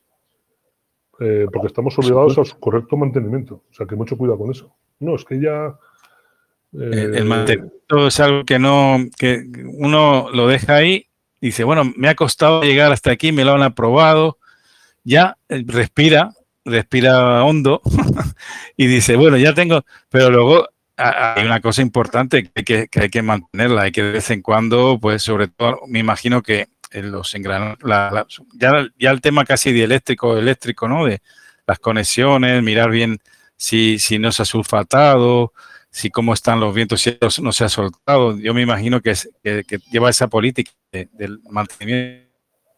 Debería llevarse, sí, un reaprete de tuercas cada X años. Eso es. Y, sobre todo, como he dicho antes, visualmente, comprobar que no se ha doblado ninguno de los elementos de, sujeción de la instalación que esté ligeramente doblado hacia un lado. Me encontraba con algunos que decían, ah, ya tengo ya una solución. Eh, tengo una vertical en la punta, que como se me ha doblado hacia un lado, la, tengo rotada, la he girado para que se doble por otro y, se, y recupere la verticalidad. Y yo miro para arriba, cuento hasta 5 cuando me encuentro con cosas así y digo, a ver, que eso no funciona. Que ya, ya está doblado, ya, ya tienes que cambiarla porque va a ir a peor. Ya tienes un punto de debilidad que se va a ir doblando y va a acabar partiendo seguro. Sigo avanzando. Esto es un pequeño vídeo de la Yagi. A ver.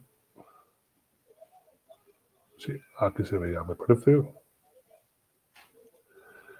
que esto es una cosa que hemos visto todos, ¿no? Una Yagi que está soplando el viento y ves cómo están todos los elementos bailando. Incluso pequeños giros y demás. ¿Tú crees que el que esté viviendo abajo está tranquilo o no? Pues va a depender de si sabes si está bien calculado o no. Pero es normal que se doblen, como he dicho antes, cuando sopla el viento. Todos los elementos son elásticos. Lo que es importante es cuando no sopla el viento ver se ha recuperado. Como por ejemplo esta de aquí. Se ven bien los vídeos, ¿verdad? Sí, sí, perfecto. Exactamente. Esto pues, no es una antena muy voluminosa, pero sin que sople exageradamente el viento, está bailando toda la instalación. Que por cierto, muy bonito tiene aquí un búho, aquí arriba, sí. para avientar los pájaros. Yo no sé si esto sirve de mucho, pero bueno, eso ya es otro, otro debate. Sí, bueno, suele ser habitual encontrar, es dentro de, del escenario de, la instalación de antenas ser, ser la el, casa de, algunos de algunos pajaritos, cuando no son palomas. Sí, yo tengo un amigo que tiene un búho y tiene eh, la yagui llena de, pájaros. Se han acostumbrado al búho. y hay diferencia respecto al tipo de antena, bueno, en lo que es direccional.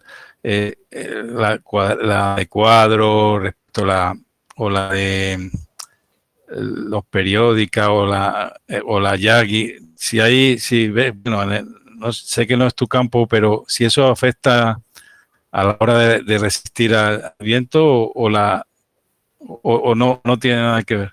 En mi caso, los parámetros que necesito son eh, peso, superficie de la antena, si es vertical o horizontal, y la distancia que hay de sujeción desde donde está fijada hasta donde termina la torre y demás.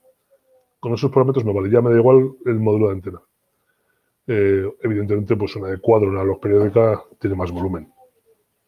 Entonces, eh, tiene más, resistencia, pero más superficie, por tanto, más resistencia al viento y el máster que lo sujete tiene que tener, estar más dimensionado. Quiero poner ahora un vídeo que me gusta mucho, el que yo suelo, antes de dar play, eh, aquí digamos, este es un vídeo de que va a pasar algo, pero me gusta preguntar antes de que pase que cada uno haga apuestas de qué es lo que creen que va a pasar. Eh, yo veo que aquí hay, después hay una vertical ahí en la, punta, ¿no? ya, ves la vertical cómo se está doblando. La ya, eso lo veo anti, anti, anti todo. En, tu opinión, ¿qué, es lo que va a pasar? ¿Qué es lo que se va a dañar? Eh, la vertical. La vertical es una posible. Otros pensarán en el mástil o la Yaki, la Yaki está sufriendo. pero, pero mira, mira, mira. mira el, mástil y el mástil. ¿Has visto lo que ha pasado? Se ha caído completamente la torre. Madre mía. Eh, bueno, y, decir, que ha, habido fallecimientos. ¿eh? Yo vi, no sé si hace, no hace tanto un vídeo. Que, bueno, como estamos en la onda de los memes y cosas de esas, pensamos a veces, ¿esto es real, real o no? Pero dice que falleció, ¿eh? La persona eh, estaba, estaba arriba, creo que estaba haciendo la instalación, no sé si había completado o no, pero Creo, que era un, Lima Unión y, se, murió. Y murió, efectivamente. Yo tengo el vídeo ese también y, creo que lo quiero borrar, porque, pero claro, es un ejemplo. Es que es un ejemplo de que tenemos que aprender de los demás de lo que hay que hacer y de lo que no hay que hacer. En este caso de la torre que se, que se derriba, que se cae, eh, me gusta este vídeo porque es una forma de decir a todo el mundo, va, yo creo que mi máster está bien, mis antenas van a aguantar. Pero ¿estás seguro que todos los elementos de tu instalación están bien diseñados? Porque algunos creen que unas buenas riostras refuerzan la torre. Las riostras sirven solamente para que no se doble, no para que no se caiga, como se ha visto en este vídeo. Para evitar que, vuelque es una buena base. Pero una buena base no sustituye a las riostras. O sea, cada elemento de seguridad tiene su misión y no es sustituido por el resto de elementos. O sea, una buena instalación, porque en ese caso te voy a dar otros procedimientos porque creo que es muy interesante ahora que se sabe el final. Eh, observarlo bien con tranquilidad. El mástil aguanta perfectamente. La torre aguanta perfectamente. ¿Y cómo, cómo se, realizó el vídeo? Porque uno no sabía, es algo que se adivino. Al, al, es una cámara fija. Ah, ah es una cámara fija que está siempre ahí puesta. Ya, es que es curioso porque nadie se espera que se caiga la torre completamente. Claro. Es que sea normal. Imagínate si esto es encima de una comunidad de vecinos el follón, el lío que va a tener esa persona a partir de ahora para cualquier cosa que quiera. y ahora como estamos sujetos a, todo tipo de este tipo de, inclemencia, no sé si dentro del entorno de, las emergencias climáticas, el cambio climático, lo que quiera llamar, que viene tal o viene cual y que, bueno, como lo que pasó hace poquito en, en Andalucía, ¿no? Córdoba, Sevilla, todo eso que, afectó muchísimo a, bueno, entre otras cosas, cornisas, y, pero también los radioaficionados que somos, también de, estamos ahí en el ojo del huracán, ¿no? De alguna manera, cuando, cuando acontece todo eso. Efectivamente. Por eso es importante, quiero concienciar, creo que aquellos que nos están viendo y oyendo, que tengan muy claro la seguridad, lo primordial y lo importante que es.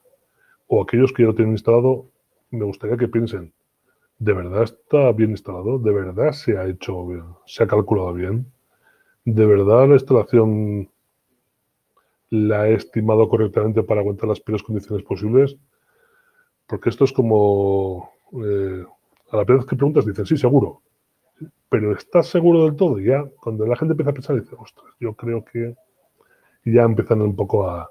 yo, creo que ha pasado, imagino que a nivel radio, que, que, tiene, que ha tenido más contacto físico, ¿no? Eh, hacer la charla de mucha gente que dirá, que le habrá dado vuelta y dice, después de, de escuchar la, la charla, habrán dicho, bueno, pero en realidad lleva razón. Yo ahora, ahora que lo pienso, claro, es que uno vive en la, en la ignorancia o en la tranquilidad de, de, que no ha pasado, vive, vive en, sin, sin, pensar, ¿no? Pero cuando te, te, te, lo ponen así tan claro y, y te y dice, bueno, pues hay que tomar, hay que tomar medidas, ¿no? Hay que ponernos a, a ello, ¿no? A resolver este, este problema para, para estar.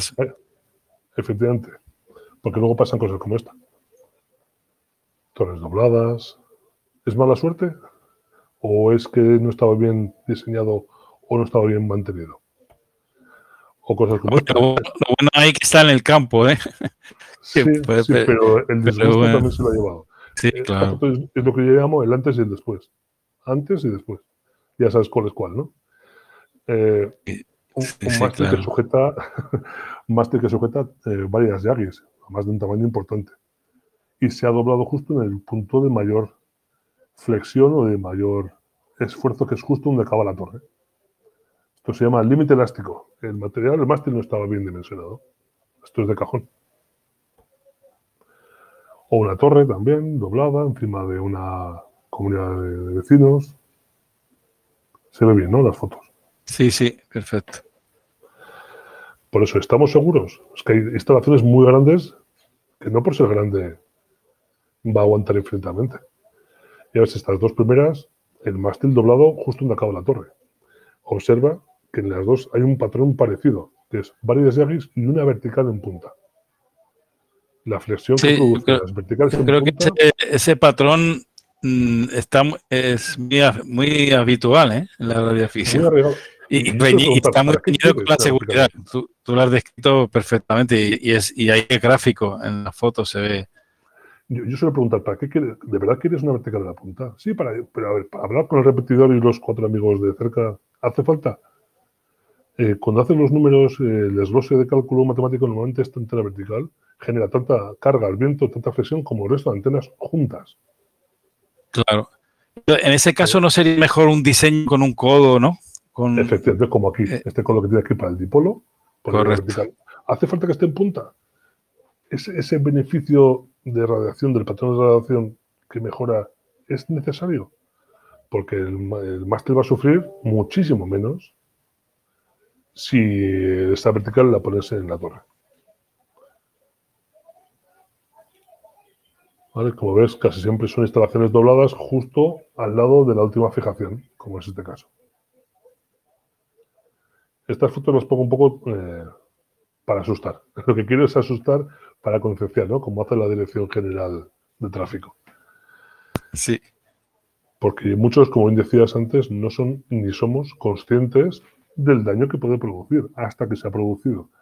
Y es bueno esto incluso que alguien hable, lo que pasa es que normalmente la gente se esconde, ¿no? Cuando ha tenido un problema de estos, prefiere no contarlo. Pero Hombre, veces- que alguien lo comentara. tienes dos opciones. O, o- o as- asistirte, asesorarte, o, o, o ser, ser asistido o asesorarte, o eh, hacer una instalación sencilla, un simple dipolo o una, una vertical de, dimensiones medianas, sé. Ahí, ahí quizá tiene, bueno, eh, la proporción de riesgos es menor, quizá, no sé. Sí, es menor, pero no pasa nada por hacer instalación grande, pero hay que pensar que los riesgos son mucho mayores. Entonces hay que proyectarlo bien. Y no hay que escatimar, no materiales, sino, o sea, el poner una instalación muy grande no implica que, esté bien hecha. No por poner eh, materiales caros, de mucha calidad, mucha sección, significa que está bien proyectada. Sino, ¿es de verdad suficiente para lo que yo quiero montar? No es lo mismo poner un dipolo de hilo que, como dices, unas yagis gigantescas, verticales enormes y demás. Todo tiene eh, que ir dimensionado en base a las antenas que vamos a poner. Y si lo que se pone eh, en la instalación no está bien acompañado de los materiales correctos que, de- que lo deben sustentar, pasan cosas como esta. Qué mala suerte he tenido. ¿Y esto por qué me ha pasado a mí? Pues te pasa a ti porque no has eh, tomado en cuenta, has jugado con la suerte. Y la suerte, con el tiempo, Murphy gana. y va en tu contra. Entonces, por favor, seguridad, seguridad, seguridad. Y si es una instalación grande, dejarse asesorar. Eh, aparte mío, Así es. no soy yo el único, hay despachos de arquitectura, hay esto es una ciencia que se estudia, hay muchos ingenieros calculistas, en fin, hay eh, despachos de cálculos de ingeniería de, que te pueden hacer el proyecto y, y hacerte el cálculo de lo que de los materiales que necesitas para las cargas que vas a Hombre, lo, que sí tiene que decir que Eduardo tiene una ventaja, que le es radiacionado.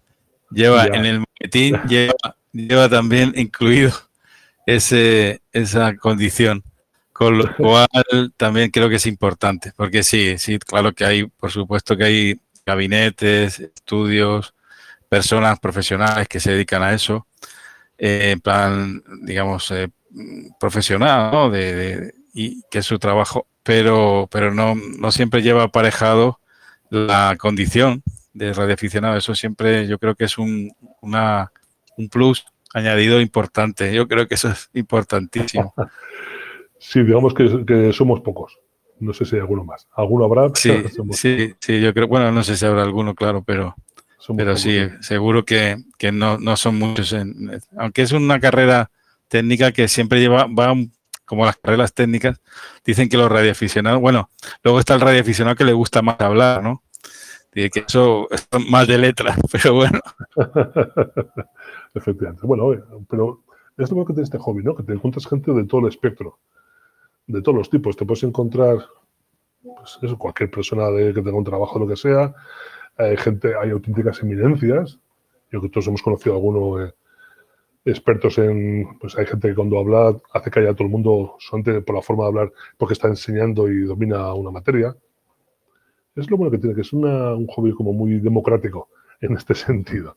Y, cualquier eh, estatus social o cualquier formación puede formar parte de nuestro colectivo y todos tienen algo que aportar. Y ya, por último, esta presentación quería comentar este caso de mi amigo Félix, a dos Delta Papa Oscar, que vive en Zaragoza, y él me, planteó, me contactó, me dijo, mira, yo voy en Zaragoza. En Zaragoza eh, es muy conocida por el cierzo. El viento del cierzo es muy insistente, mucha intensidad y muy continuo. Este vive en un edificio de, creo que eran siete, ocho plantas y quería poner una cúbica, pero con algún sistema elevador para cuando soplara mucho, para hacer mantenimiento, poder bajar la antena y poder hacer mantenimiento, ajustes, en fin, lo que fuera, ¿no?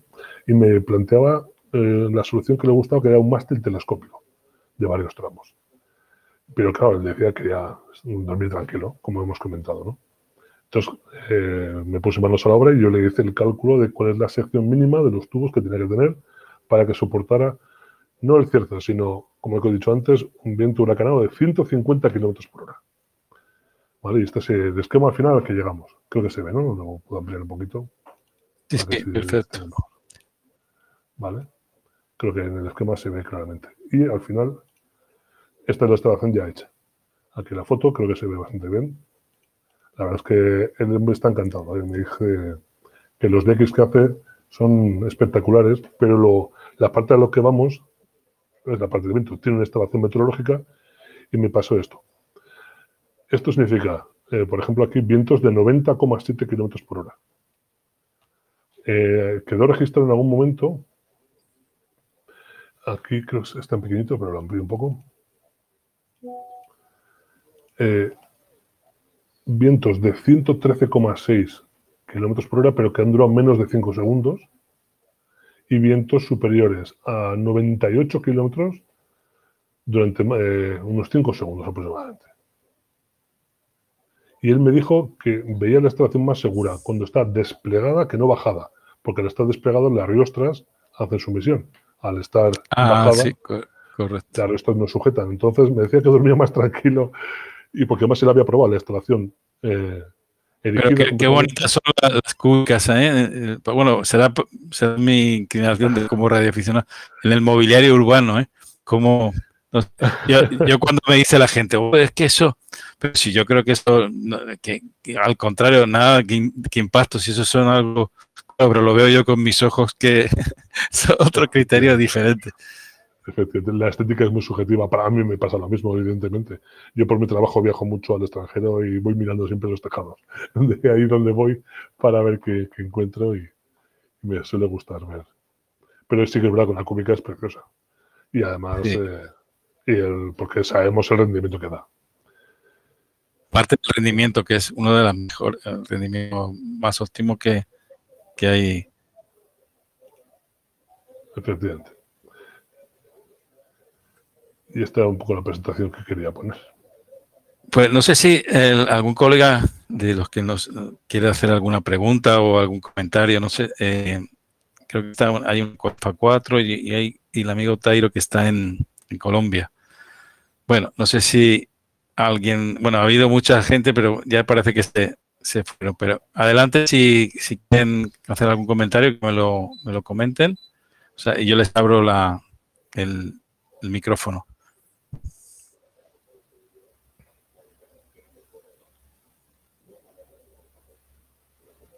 Sí, Eco Alfa 4, Quito Sierra. Adelante.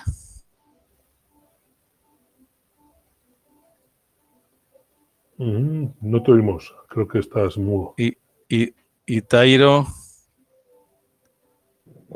Ok, buenos días, eh, buenas tardes, creo, porque por Europa, José y amigo Eduardo. Eh, pues escuchándolo muy, escuchándolo muy detalladamente, bueno, porque bueno, ese tema a mí siempre me ha parecido un tema eh, súper importante y que muchas veces no le, no le ponemos cuidado.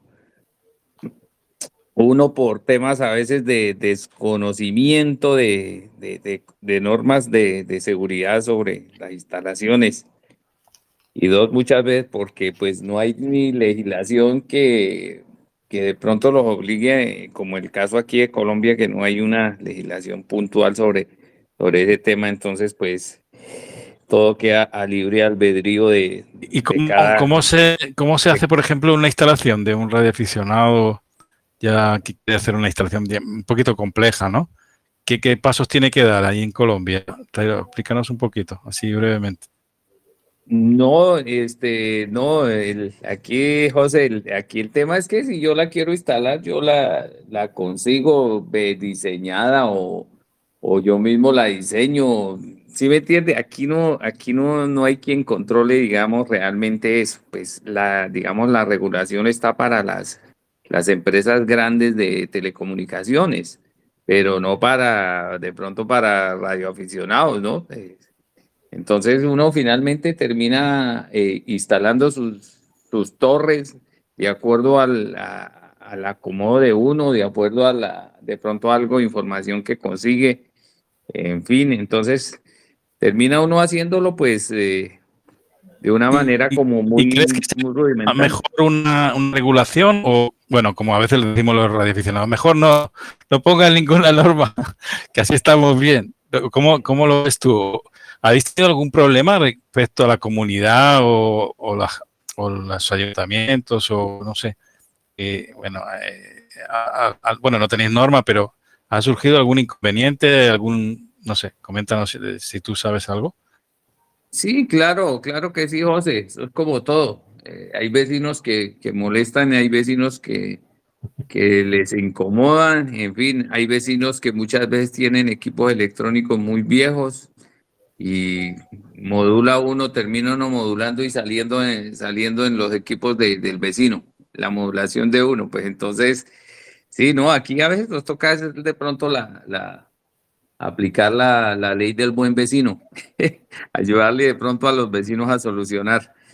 Pero, pero aquí nos toca, nos toca bandearnos ahí con todo eso, con todo eso. de eh, José, y pues sí, en, las ciudades, por ejemplo, en muchas edificaciones no permiten, no permiten la colocación de, torres, eh, no, por las administraciones de los, de los edificios no dejan poner torres. Eh.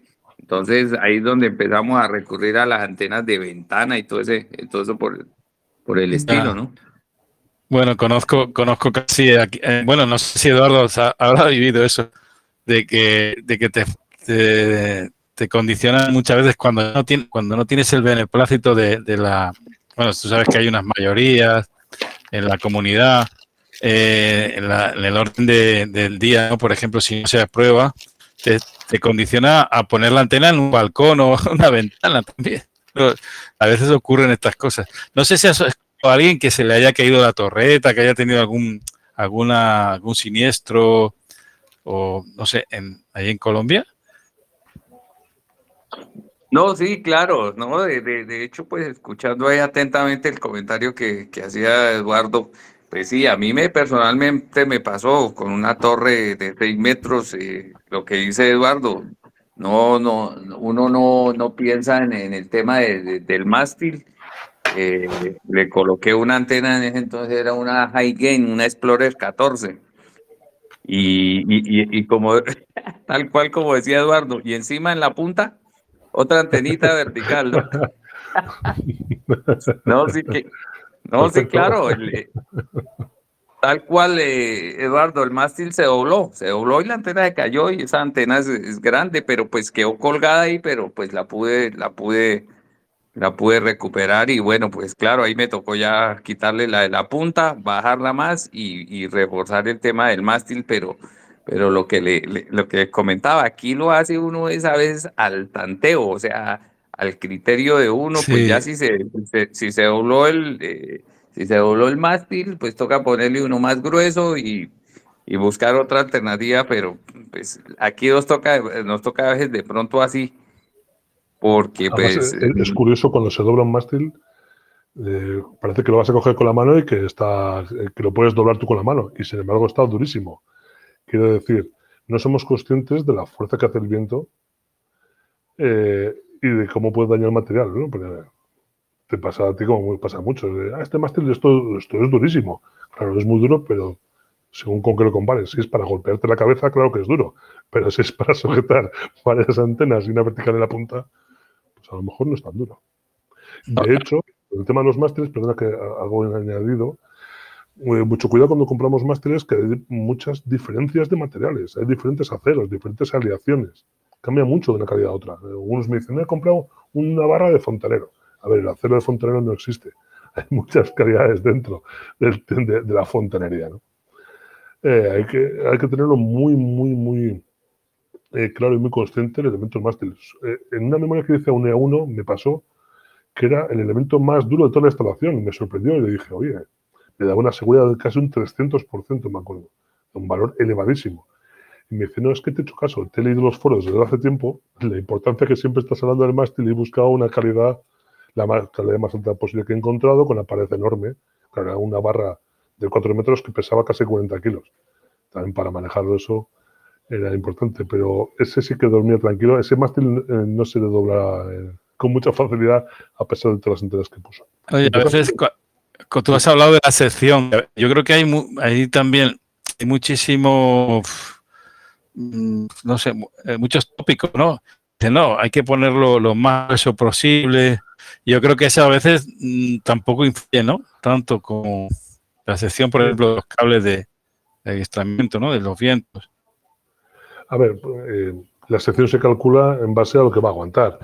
Eh, lo que importa al final es la geometría y el acero misma geometría con diferente acero puede soportar casi el doble. Eh, son todos esos parámetros que hay que, tomar en cuenta para calcularlo. En tu caso, Tairo, ¿cuál era, ¿cómo era el mástil? ¿Recuerdas cómo eran las dimensiones del mástil que usaste, el que se te dobló? Este, bueno, eso era como más o menos, eso hace ya años, eso era como de pulgada, de pulgada y media de, de grueso. Entonces, lo, los 40, 35 o 40 milímetros sería. Sí, pero entonces sí, exactamente. Lo que pasa es que aquí el, el, el, el, espesor o el scale del, del tubo eh, varía. Entonces, lo que tú decías, las calidades, ¿no? Entonces, pues uno, uno va a comprar, pero pues entonces, pues uno no sabía, yo no sabía de, de ese tema de, lo, de los scale y pues uno va y pregunta y le dicen, ah, le tenemos este, le tenemos este, y bueno, termina uno comprando el, que de pronto mejor le convenga a uno, ¿no? sí, según te parezca, según el color que tiene, resistirá más o menos, ¿no? Eh, sí, a ver, cuando, eh, dar así un topic rápido para los que nos escuchan, a la hora de comprar mástiles no comerciales, hay diferentes normativas, diferentes calidades, ¿no? Eh, según está la normativa DIN, UNE, eh, la más específica para las barras perforadas son los ST, Sierra Tango. Y yo siempre digo, cuanto más alto sea el valor del ST, más resistencia tiene. Normalmente las barras normales que se encuentran en almacenes de ferretería suelen ser ST37, 42, 47. Eh, ST37 tiene una resistencia muy baja. La ST52 es, la mejor, es de las más altas, pues si no casi la mejor. Eh, cuesta más encontrarlo, pero si vas a buscar una barra no comercial, yo recomiendo ir a un ST52, Sierra Tango. Y a la hora de pedir el mástil, también puede suceder que lleves que vaya con soldadura o sin soldadura. Me explico. Hay algunas empresas que te venden mástil que en realidad es una plancha que la han curvado. Entonces han hecho la curvatura y la punto unión y un cordón de soldadura. Eso no es una barra perforada, eso es otra cosa. Eso a la hora de, pedirlo tiene que ir sin soldadura o algunos le llaman sin costura. O sea, sierra sierra o sierra charlie. Por tanto, muy resumidamente, barra perforada, sierra tango, el número 44, 47, si es 52, genial. Y que sea el sufijo sierra sierra, sin soldadura. Porque tiene mucha más resistencia y eso sí pesa más. Pesa bastante más. Pero para instalaciones de Yagis y demás, los másteres comerciales no están dimensionados para las instalaciones como las fotos que hemos visto como se han doblado, como, el, como te pasó a ti, Sí, señor.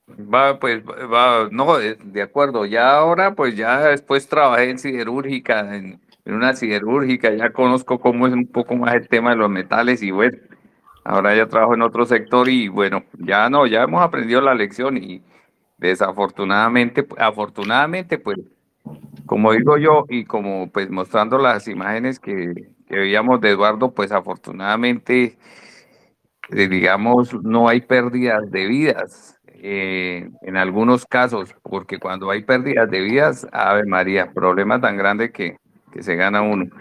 Entonces, sí, el tema es la seguridad. Muchos, se suben se suben, te iba, te iba, a ampliar una cosa con permiso, Tairo.